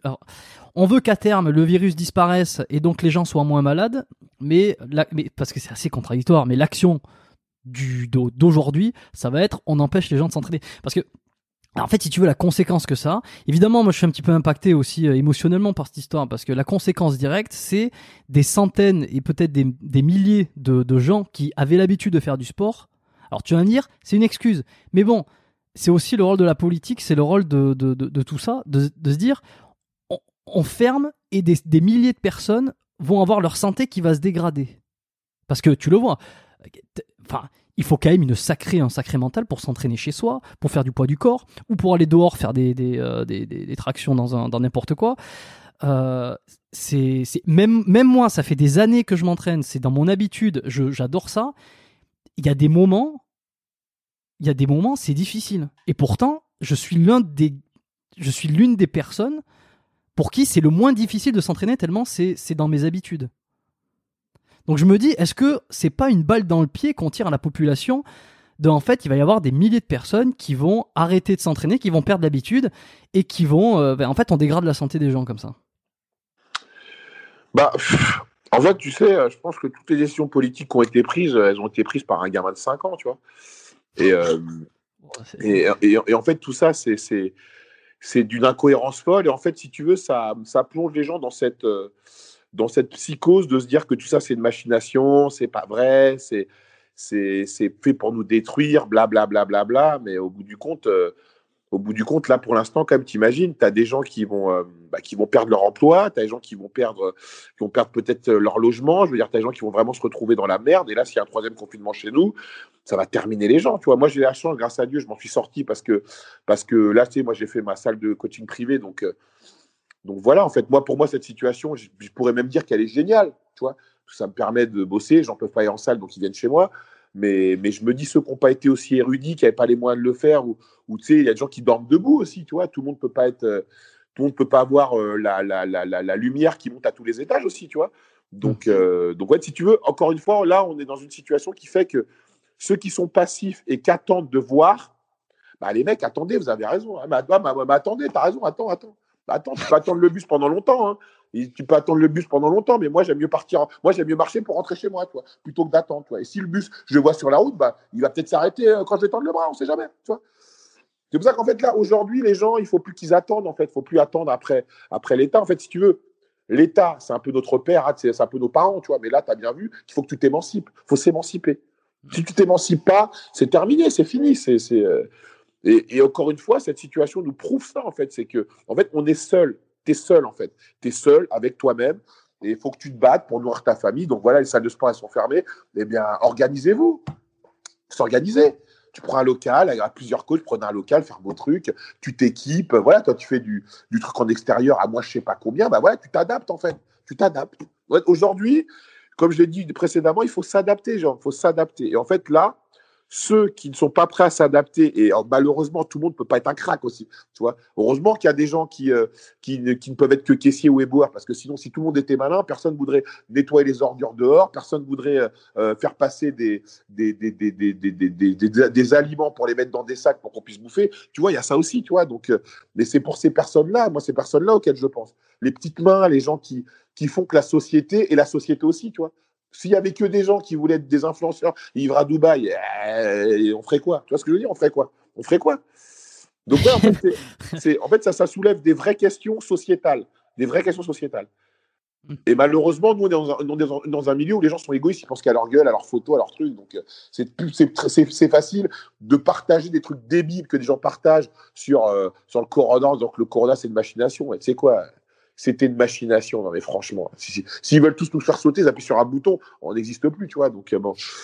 Moi, je pense que voilà, ils n'ont ils ont, ils ont pas de méthode, ils n'ont pas la bonne méthode, et ils font du coup par coup, et ils pensent que, ils écoutent également des, des, euh, des médecins ou des gens dont c'est le métier de d'être des spécialistes qui te disent que oui, euh, dans certains endroits, il faut éviter parce que c'est des clusters ou quoi mais par contre, le métro, on le laisse ouvert. Donc après, c'est presque tu veux, des fois, les règles, elles sont absurdes. Hein, mais moi, ce qui me choque le plus, c'est que les gens sont dociles. C'est ça qui me choque, en fait. C'est pas, euh, c'est pas tant qu'on nous impose des règles, parce qu'on nous impose des règles, le gouvernement est là pour ça, de tout temps. Mais les gens, ils sont dociles, les gens se laissent faire. Les gens, en fait, se laissent enfermer chez eux, les gens se laissent parquer, les gens se laissent, euh, ils, se laissent ils, se laissent, ils se laissent mourir. Alors qu'en vérité, si dans le 11e où j'habite, si tous les restaurants du 11e, si tous les fitness parks décident d'ouvrir, mais qu'est-ce que tu crois qu'il peut faire l'État Rien. Bah rien. Il va, faire faire des fermes administratives à tous les fitness parks. C'est pas possible, ça. Mais personne ne le fait. T'as que des moutons, en fait. T'as que des moutons. Et en plus, l'État, il est fort. C'est qu'il donne le PGE. Ça veut dire que les boîtes comme, euh, comme Fitness Park, je prends quand je cite, comme exemple, euh, bah, en fait, eux, ils déclarent chaque, chaque centime. Donc le PGE, 25% de leur chiffre d'affaires, ils vont le prendre. Donc pour en vérité, que leur salle soit fermée et que ils donnent du chômage et que l'État les paye, pour eux, c'est bénéf. Disneyland, ils font leurs travaux pour l'instant. Disneyland, ils font leurs travaux. Ah, donc, tu sais, même les hôtels luxe sont fermés parce qu'ils prennent de l'argent de l'État. Donc, pourquoi veux-tu qu'ils ouvrent? Si tu veux, l'État, il te crée sur cette dépendance qui fait que pour toi, c'est mieux d'être fermé que d'être ouvert. C'est. Euh, non, mais j'ai pas envie, j'ai pas envie d'en rajouter en fait, parce que c'est intéressant, ça, ça porte à réfléchir. Et puis En fait, c'est pour ça que tu vois, moi, euh, Jérôme, mon discours, c'est moi, je suis quelqu'un de, je m'intéresse à beaucoup de choses. Tu vois, j'ai la chance de côtoyer des gens qui sont, qui sont, qui sont dans beaucoup de, de, de, secteurs d'activité différents. Et si moi, on me résume à, la muscu, frérot, viens, viens par, parle avec moi pendant 2-3 heures. Je vais, te, parler de vrais trucs, moi, tu vois. Parce que, tu sais, j'ai une expérience de la vie, je m'intéresse au monde qui m'entoure. Euh, j'ai vécu pas mal de choses également et je me suis adapté, quoi, tu vois. Premier confinement, je suis parti en Thaïlande. Deuxième confinement, j'ai fait ma salle, tu vois. Je me suis pas, je me suis pas dit, oh mon Dieu, oh mon Dieu, oh mon Dieu, tu vois. Tu t'adaptes, tu t'adaptes, tu t'adaptes. L'être humain, il survit. Nous sommes des survivants. On est des survivants du Big Bang. À la base, on était des hommes à Walp et on chassait, on chassait le mammouth pour bouffer. T'imagines? Ah, On est des chasseurs-cueilleurs, on n'avait pas de chaussures à la base, on était à Walp, on était à poil, on a survécu. Hein? Donc, euh, bon, le coronavirus, ok, c'est bien beau. Même le pire, c'est quand quelqu'un a le corona, dit Ouais, euh, bon, j'ai le corona, je ne peux pas dire pendant deux semaines. Et c'est bon, calme-toi, t'as as le corona, ça va. T'as as le corona, t'as le corona. Est-ce que tu l'as expérimenté? Pas du tout. Non, bah pour info, moi je l'ai expérimenté alors, puisque je suis sûr de l'avoir eu, puisque j'ai fait le test, euh, le test qui, enfin, en tout cas, un test qui m'a confirmé que j'étais positif. Euh, moi, comment je l'ai ressenti, ça a été une, une grippe euh, assez légère où j'ai dû passer une soirée à avoir de la fièvre, deux jours à être très fatigué, le goût qui disparaît et puis des, des, des, des, symptômes, des prémices de quelques jours avant euh, une grosse angine. Euh, alors je sais pas si c'était lié ou pas, mais en tout cas c'est comment comme je l'ai vécu et on va dire que euh, après 3-4 jours, Bon, ça y est, quoi, je suis, je suis reparti dans le truc. Et pour comparaison, j'avais chopé la grippe il y a deux ans. Euh, pour le coup, j'avais été cloué au lit pendant, euh, pendant dix jours. Donc après, tu me diras, ça dépend des gens. Ça, c'est comment je l'ai expérimenté. Et d'un point de vue personnel, c'est vrai que euh, c'était pas. Parce que j'avais des amis qui me demandaient, notamment un qui me disait, alors ça va, comment tu te sens? Tu vas t'en sortir Tu sais, un petit peu comme si, un peu comme si j'avais chopé le, le, pas le sida, mais genre un, la, la peste noire ou la grippe espagnole ou j'en sais rien, tu vois. Donc c'est pas si. Euh, c'est également ce qu'on a. Tu sais, moi, vu que j'étais à l'étranger euh, lors du pré-confinement, quand je, quand je voyais euh, les gens sur les réseaux sociaux, j'avais vraiment l'impression que c'était un truc de ouf. Hein, c'était vraiment un truc. Et tu sais, moi, quand je suis parti en Thaïlande, je me disais non, pars pas, parce que là-bas, tu vas voir. Pour jamais revenir. Non mais, non mais arrêtez quoi. Je lui dis? Un pote, qu'est-ce que tu crois qu'à moi il va m'arriver en Thaïlande? Qu'est-ce que tu crois qu'à moi il va m'arriver en Thaïlande? C'est ce qui m'arrive. Moi je serais dans une villa euh, euh cossue, euh, je manquerai de rien, tu vois. Je vais pas, vais pas habiter dans un bidonville. Je vais pas pour trafiquer de la drogue, je vais pour pour chiller, tu vois. Donc bon, euh... si tu veux le problème c'est quand tu écoutes les gens. En fait, tu sais dans la vie je pense, faut être un rebelle, faut écouter personne. La première chose qu'il faut mettre, la première chose qu'il faut mettre en pilier, c'est Dieu. Dieu, c'est le pilier, frérot. Dieu, les gens qui m'écoutent, c'est le pilier de tout. C'est lui le pilier de tout. C'est lui qui donnera la force de faire tout ce que tu fais. Même s'il y a des périodes de ta vie, euh, tu l'auras oublié, t'inquiète pas, lui, il t'oubliera pas. Il sera toujours là. Si tu si as besoin de lui, il sera toujours là parce qu'il est dans ton cœur et c'est lui qui te permettra d'aller de l'avant. La deuxième des choses, c'est de rien prévoir. Tu as vu, euh, euh, les seules personnes dans le monde, dans notre, dans notre, dans notre ère, les personnes qui ont prévu de partir avec leur argent dans l'au-delà, c'est les Égyptiens. On leur a tout volé. On leur a tout volé. On leur a tout volé. On les a pillés. Et on les pille encore aujourd'hui, tu vois. Et la troisième des choses, faut travailler. faut travailler. Dans l'équation, dans l'équation, tu vois l'équation là. Si tu as du bol, si tu as un baratineur, si tu es un voleur, à un moment, faut travailler. À un moment, tu as une opportunité, il faut travailler, il faut foncer. faut foncer et pas écouter les gens. Et hein, tu vois, moi, les gens, pas moi, les gens qui m'ont critiqué, aujourd'hui, ils me bouffent les couilles. Ils me bouffent les couilles.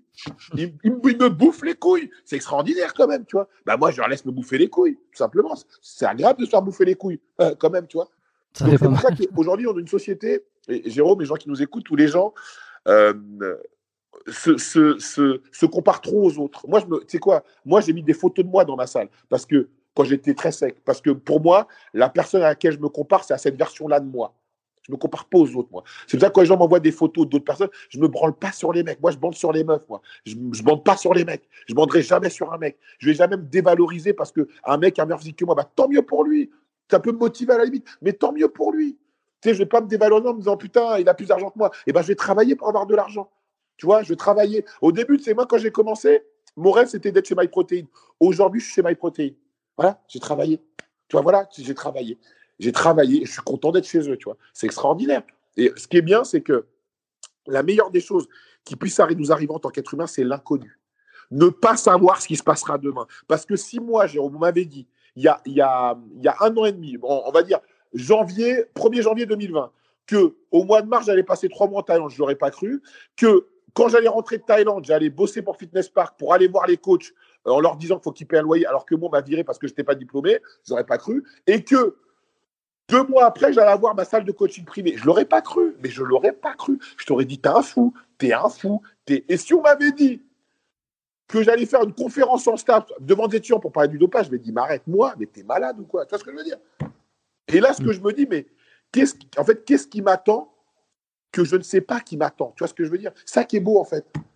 Mais les gens, ils veulent tout prévoir, ils veulent tout prévoir, ils veulent tout prévoir. Ils veulent tout prévoir, mais prévoir quoi? Là, ce qui nous arrive, c'est extraordinaire parce que justement, là, on est face à quelque chose qui nous permet de prouver qu'on peut s'adapter. C'est comme si tu dis à un mec, moi, je suis capable de faire de l'escalade. Et un jour, tu es face à, une montagne. Bah vas-y, monte, monte montre-moi ce que tu, de ce dont tu m'as parlé pendant des mois. Montre-moi si tu es capable. Voilà. Et bien là, en fait, on en est tous là.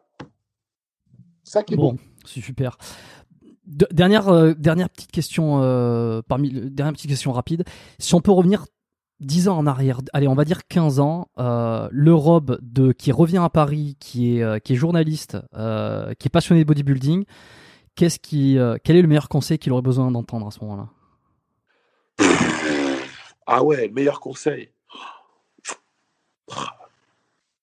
Franchement, je dirais Reste, comme tu es. Reste comme tu es. Change rien. Change rien. Parce qu'il y a des grandes choses qui vont arriver. Change rien. Tu sais, des fois dans la vie, tu. Euh, tu sais, des, fois dans la vie, tu, euh, tu, tu, tu, tu, te décourages. Attends, attends deux secondes, parce que j'entends mon fils qui pleure là-haut, parce que les enfants ils dorment. Là, c'est en direct, les amis. Ne bougez pas.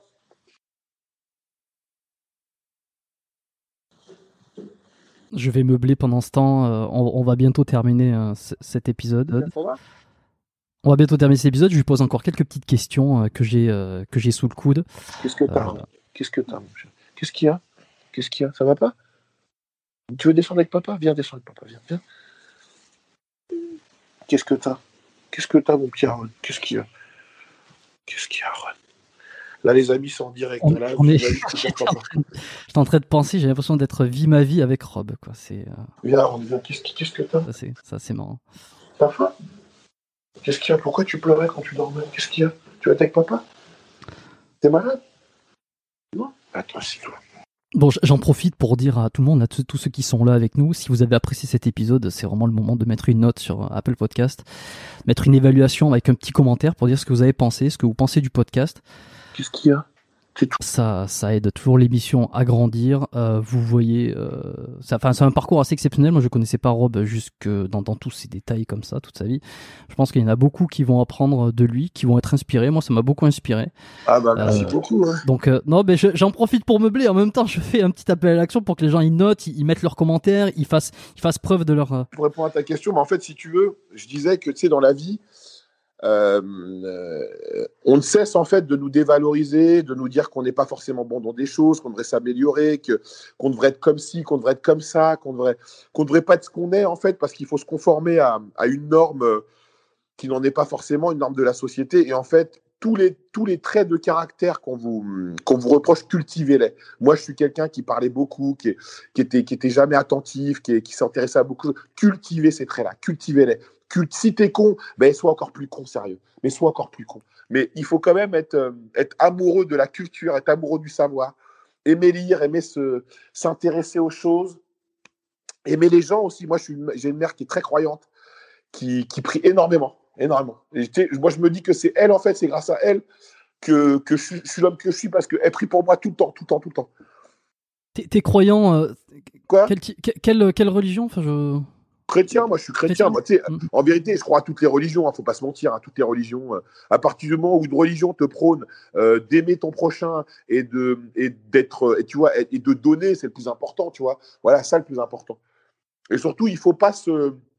Il faut pas être accro à, à, au matériel, il faut pas être accro à son image, il faut pas être accro à posséder en fait, tu vois. Parce que la plus belle des richesses, c'est c'est de, donner à des gens qui ne sont pas aussi riches que toi. C'est la plus belle des richesses. Tu vois. On n'a jamais vu euh, un coffre-fort suivre un corbillard, tu vois ce que je veux dire? On n'a jamais vu ça. Et je le répète, les seules personnes dans, notre histoire, euh, dans, l'histoire du monde, qui ont voulu partir avec leur richesse, c'est les Égyptiens et on les a, on les a pillés et on les pille encore, tu vois. Donc, faut être généreux en fait. Et moi, ce que je fais, je suis généreux dans ma, dans mon, dans ma démarche. C'est que, tu vois, je, je partage des choses de moi. Tu sais, je partage des choses de moi. Là, par exemple, bah, euh, mon plus grand, il pleure, je suis monté, vous m'avez entendu parler avec mon fils, tu vois. Donc, je partage, euh, je, je, partage des choses. en fait, si tu veux, le problème, c'est que les gens, ils ont tellement peur de montrer qui ils sont vraiment, parce que certainement, ils sont peut-être pas assez intéressants, qu'ils se cachent derrière une image. Moi, je me cache pas derrière une image. Moi, moi je suis moi. Hein, sais. Moi, euh, voilà, les gens qui me suivent, ils voient que je suis un mec, je m'en bats les couilles. J'ai pas à mentir aux gens, en fait, tu vois. J'ai pas à faire croire aux gens que je suis un mec riche. J'ai pas à faire croire aux gens que je suis un mec plus intelligent que ce que je suis. J'ai pas à faire croire aux gens que je suis naturel. J'ai pas à faire croire aux gens qu'en achetant ce que j'ai à vendre, ils seront comme moi ou ils auront ceci ou cela. Non, moi, tout ce que j'ai à offrir aux gens, c'est que moi, je me suis battu dans ma vie, bah, sans m'en rendre compte, en vérité, pour finir par être où j'en suis aujourd'hui. Pour certaines personnes, disent que j'ai réussi, mais pour moi, j'ai pas réussi. J'aurais réussi quand j'aurais de l'immobilier, quand j'aurais. Tu sais, en fait, quand je pourrais gagner ce que je gagne sans travailler, là, je peux dire que j'aurais réussi. Et quand j'aurais permis de peut-être faire avancer euh, le sport et ma passion, qui est la musculation, la nutrition et le, et le bien-être, tu vois. Et là, je pourrais dire que j'aurais vraiment accompli quelque chose. Et en ayant fait une conférence sans stas, pour moi, là, je me dis que j'ai réussi à accomplir quelque chose dont ma mère pourrait être fière de moi. Parce qu'en fait, c'est pas tant euh, les autres, les inconnus, c'est la personne qui m'a fait naître, dont je veux, je veux qu'elle soit fière de moi. Ça, pour moi, qui m'importe. Ce qu'elle se dise, putain, c'est mon fils. Et tu sais, souvent, on te demande euh, comment, pour, comment ça se fait que tu es ce que tu es? Bah, Je suis le fils de mon père, je suis le fils de ma mère. C'est tout, en fait. Tu vois? Ta mère, c'est quelqu'un de bien, tu as bien élevé, Jérôme. Euh, les amis, ceux qui, vous nous qui m'écoutent, qui nous écoutons, euh, vos parents vous ont bien élevé. Donc, en fait, vous êtes le reflet de vos parents. Vous êtes une partie d'eux. Tu vois? Donc, ça veut dire qu'en vérité, à un moment, bah, si tes parents sont des gens bien, tu viens d'être quelqu'un de bien. Et pour eux, voir que, que l'enfant qu'ils ont fait naître, le bébé qui, euh, qui, qui, qui, pissait partout et qui n'arrivait pas à parler, devient quelqu'un, on va dire, qui est respectable et qui est respecté par les gens du secteur d'activité dans lequel il est, mais c'est la plus belle des réussites, tu vois. C'est la plus belle des réussites pour des parents. Et moi qui suis père de famille, c'est ce que j'espère vivre, tu vois. Donc, euh, en fait, quand on fait ce qu'on fait, c'est également pour que nos enfants disent putain, bon, ils disent pas putain, mais qui disent je suis le fils de The Rob ou euh, Robert ou Rob Transformer ou euh, la personne que je suis et je suis fier d'être son fils, tu vois, parce qu'il fait quelque chose de bien, tu c'est tout.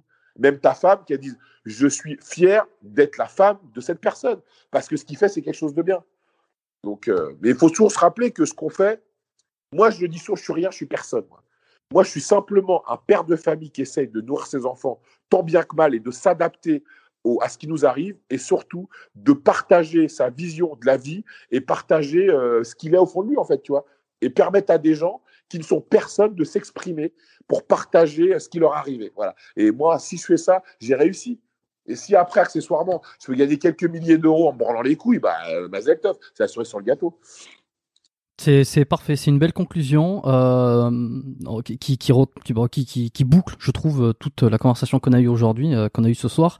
C'est super. Euh, allez, dernière question peut-être, c'est euh, tes projets 2021. Tu m'as parlé de ta propre marque, Ma marque complément que tu es en train de développer. Que es en train de développer ouais. Est-ce qu'il y a d'autres choses sur lesquelles on peut compter pour cette année? Bah alors là, tu vois, moi, comme, je, comme je vous ai dit précédemment, moi j'aime bien l'inconnu, c'est un truc qui me fait kiffer de ne pas savoir ce qui va se passer demain. Mais euh, là, pour l'instant, j'ai la marque de complément, donc je vais d'abord sortir de la crème de riz, parce que la crème de riz, c'est quelque chose euh, de mon quotidien que je consomme. Donc, et en plus, vu que je bosse pour d'autres marques, MyProtein, Naturafor, donc c'est des produits que eux ne font pas.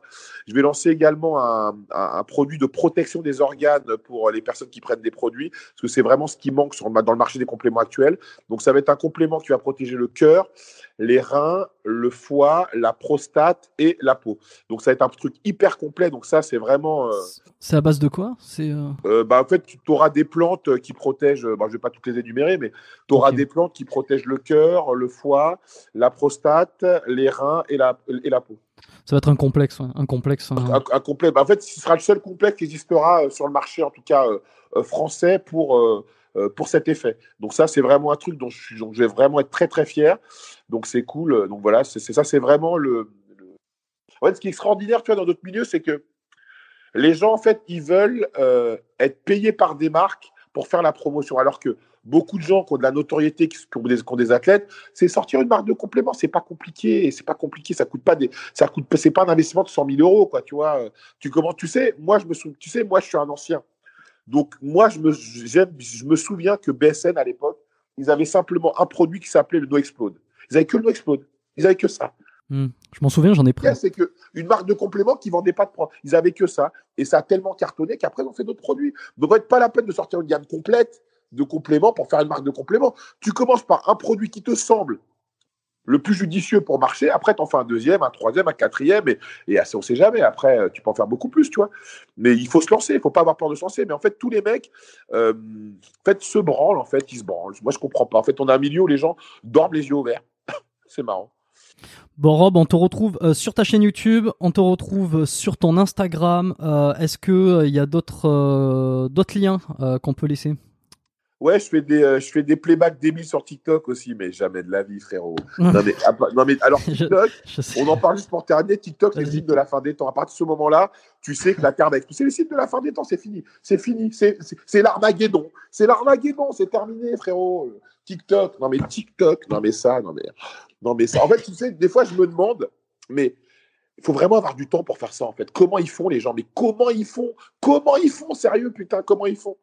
Moi, j'ai déjà pratiquement pas le temps de voir mes gosses. Il y a des gens qui ont le temps de mettre leur ring, là, dans leur chambre et faire des playbacks débiles sur des musiques latino ou sur des, des, des, des, des passages de séries télé et ou faire des chorégraphies débiles avec leurs mots, mais avec leurs femmes. Mais putain, mais c'est un truc de fou, ça, putain, de ouf. C'est incroyable. Bon, on a compris, on va pas te retrouver sur TikTok alors. Ah, jamais de la vie. Bon, parfait. On mettra, euh, ben, je mettrai les liens euh, dans les notes, dans la description euh, du, du, podcast, comme d'habitude, où on peut te retrouver, où on peut s'abonner à ta chaîne, te suivre sur Instagram. et puis je mettrai peut-être ton site web. Enfin, en tout cas, ce qu'on ce qu'on retrouve sur toi, ça sera dans le déroulé. Écoute, j'ai pas envie de te demander si t'as une dernière chose à rajouter ou quoi, parce que sauf si sauf si t'as envie, parce que je trouve que. Bah, je, pense, je pense que la messe a été dite. La messe a été dite. Et j'espère que, ben, que, voilà, que, que, ce, que cet entretien, ça permettra aux gens d'apprendre un peu plus à me découvrir. Et, mm. et les personnes, en fait, qui, euh, bah, qui, qui, ont un a priori sur moi par rapport à ce que je fais, ils, ont, ils comprendront peut-être pourquoi je fais ce que je fais et pourquoi je suis comme je suis. Et euh, voilà, je le répéterai encore une fois, en fait, il ne faut pas oublier que chacun a le droit d'avoir euh, son contenu. Chacun a le droit de partager ce qu'il a envie de partager et surtout ne soyons pas hypersensibles et euh, ne soyons pas trop sensibles à la critique parce que euh, faut quand même se souvenir que, tu moi je pense souvent euh, à Kenny West, quand les gens disaient que oui, Kenny West, il se la raconte. Non, mais Kenny West, il a vendu des disques, tu as vu? Et il y a des gens, dès que tu les critiques un peu, ils montent sur leur grand chevaux, ils, ils, te jettent en pâture dans leur story pour dire oui, il a parlé sur moi. Donc c'est bon, tranquille. Quand il y a des politiques, des politiques, il y a des magazines ou qui font des couvertures en les traitant de voleurs et où et où le journaliste signe avec son nom. Alors lui, il a des couilles quand même, tu vois. Il signe avec son nom, tu vois, il s'en bat les couilles. Tu vois, donc ça, tu te dis quand même, c'est dur. Tu vois, donc nous, dans ce qu'on fait, bon, bah, s'il y a quelques personnes qui n'aiment pas ce que tu fais, c'est pas forcément la fin du monde. Et arrêtons d'être des hypersensibles. Parce que les réseaux sociaux, ça a quand même développé un truc qui fait qu'en fait, on ne peut plus critiquer personne. On peut plus critiquer personne, on peut plus. Tu critiques quelqu'un, il prend mal. En plus, tu as toujours quelqu'un qui va voir que tu l'as critiqué, qui va t'envoyer ou envoyer la personne le passage où tu critiques la personne. C'est un truc de dingue, tu vois. Donc, c'est hmm. pour ça qu'en fait, on, fait partie d'un tout.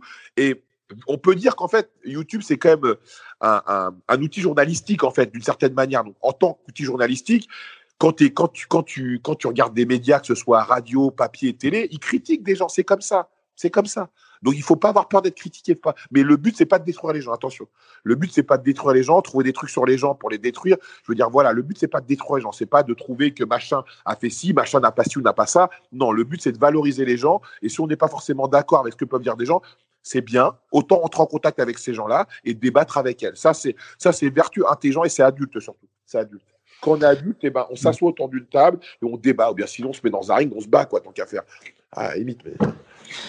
Ouais, se, se, se, se, remettre en question, s'adapter euh, et essayer de faire les choses bien. Bah écoute, euh, je te souhaite une excellente continuation, Rob. Ça a été un, un super moment pour moi. Euh, j'ai adoré. Je, je suis euh, à, à 300%, euh, même à, à 1000% persuadé que euh, ça, ça a été un très bon moment aussi pour les auditeurs. Je l'espère. J'espère qu'ils ont adoré cet épisode.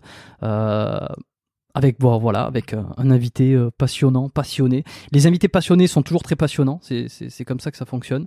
Donc, je te remercie. Je te remercie énormément, Rob. J'espère que euh, l'année 2021 va te sourire comme, euh, comme euh, les précédentes années ton sourit, mais j'en suis convaincu avec ton discours et puis ta, ta rage. voilà, je, je, je, fais passer un petit message aux auditeurs aussi. Hein, c'est, je le répète, je l'ai dit tout à l'heure. Hein, si vous voulez soutenir donc le podcast biomécanique, c'est une note, une petite évaluation sur Apple Podcast, qui est la plateforme que ce, qui, est, qui est par défaut sur les iPhones, anciennement iTunes. Vous avez juste à, à mettre une, un 5 étoiles, mettre un petit commentaire. Qu'est-ce que vous aimez sur le podcast? Euh, Qu'est-ce que, est-ce que l'épisode en question, en quoi vous l'avez apprécié? Euh, Ça permet de remonter dans les rangs, ça permet d'être un petit peu plus visible, ça permet aussi de euh, d'avoir dans des futurs épisodes des personnalités aussi riches, aussi passionnantes et passionnées que que The Rob aujourd'hui. Donc c'est le petit coup de pouce que vous pouvez donner à l'émission et que vous pouvez me donner à moi directement. Il euh, y a ça, partagez cet épisode aussi, ça je le répète pas assez, enfin cet épisode ou, cette émission, si vous avez des gens dans votre entourage qui, ont, qui sont dans le milieu, qui pourraient être intéressés par euh, cette conversation, par cet épisode, partagez-le, envoyez directement, prenez une capture d'écran et euh, une capture d'écran de, du podcast ou directement, directement un partage dans une story sur votre compte Instagram pour que vos, vos contacts puissent voir tout ça.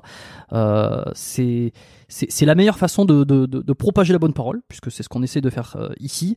Et puis, euh, je vous en remercierai, euh, enfin, je vous en serai Éternellement reconnaissant. Éternellement reconnaissant. Merci Rob de terminer ma phrase.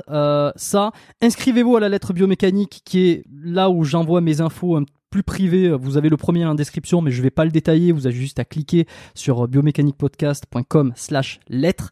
Vous allez voir, ce sont mes conseils d'ostéo pour que vous puissiez améliorer vos entraînements et surtout guérir de vos blessures. Euh, être en meilleure santé. Bon voilà, j'essaie de donner mes, mes, tips d'ostéo. Je suis, je, suis, je suis ostéopathe à Montréal. Mon truc, c'est le sport, c'est les sportifs. Donc euh, j'essaie aussi à mon niveau d'aider les personnes. Merci à tous d'avoir été jusque-là. Je vous dis à la semaine prochaine pour un nouvel épisode euh, qui va être, je l'espère, tout aussi euh, passionnant qu'aujourd'hui. merci d'être fidèle. À la semaine prochaine. Rob, merci et à bientôt. Merci beaucoup mon pote, je t'embrasse. Ciao, ciao.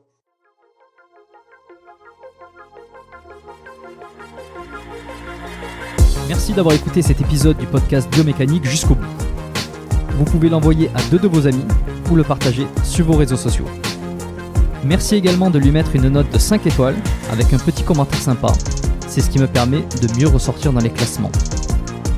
Laissez-moi votre email sur biomécaniquepodcast.com slash lettre et je vous enverrai l'épisode de la semaine ainsi que la lettre biomécanique une fois par mois où je vous partage mes meilleurs conseils et recommandations.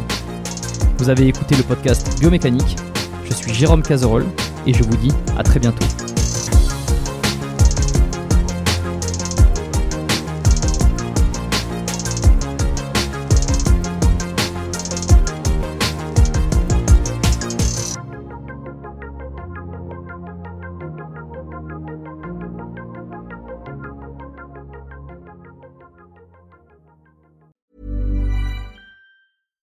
Hey, it's Paige DeSorbo from Giggly Squad. High quality fashion without the price tag. Say hello to Quince. I'm snagging high-end essentials like cozy cashmere sweaters, sleek leather jackets, fine jewelry, and so much more. With Quince being 50 to 80% less than similar brands.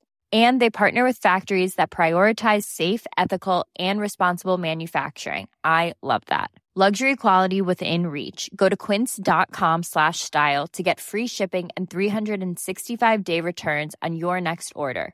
Quince.com slash style.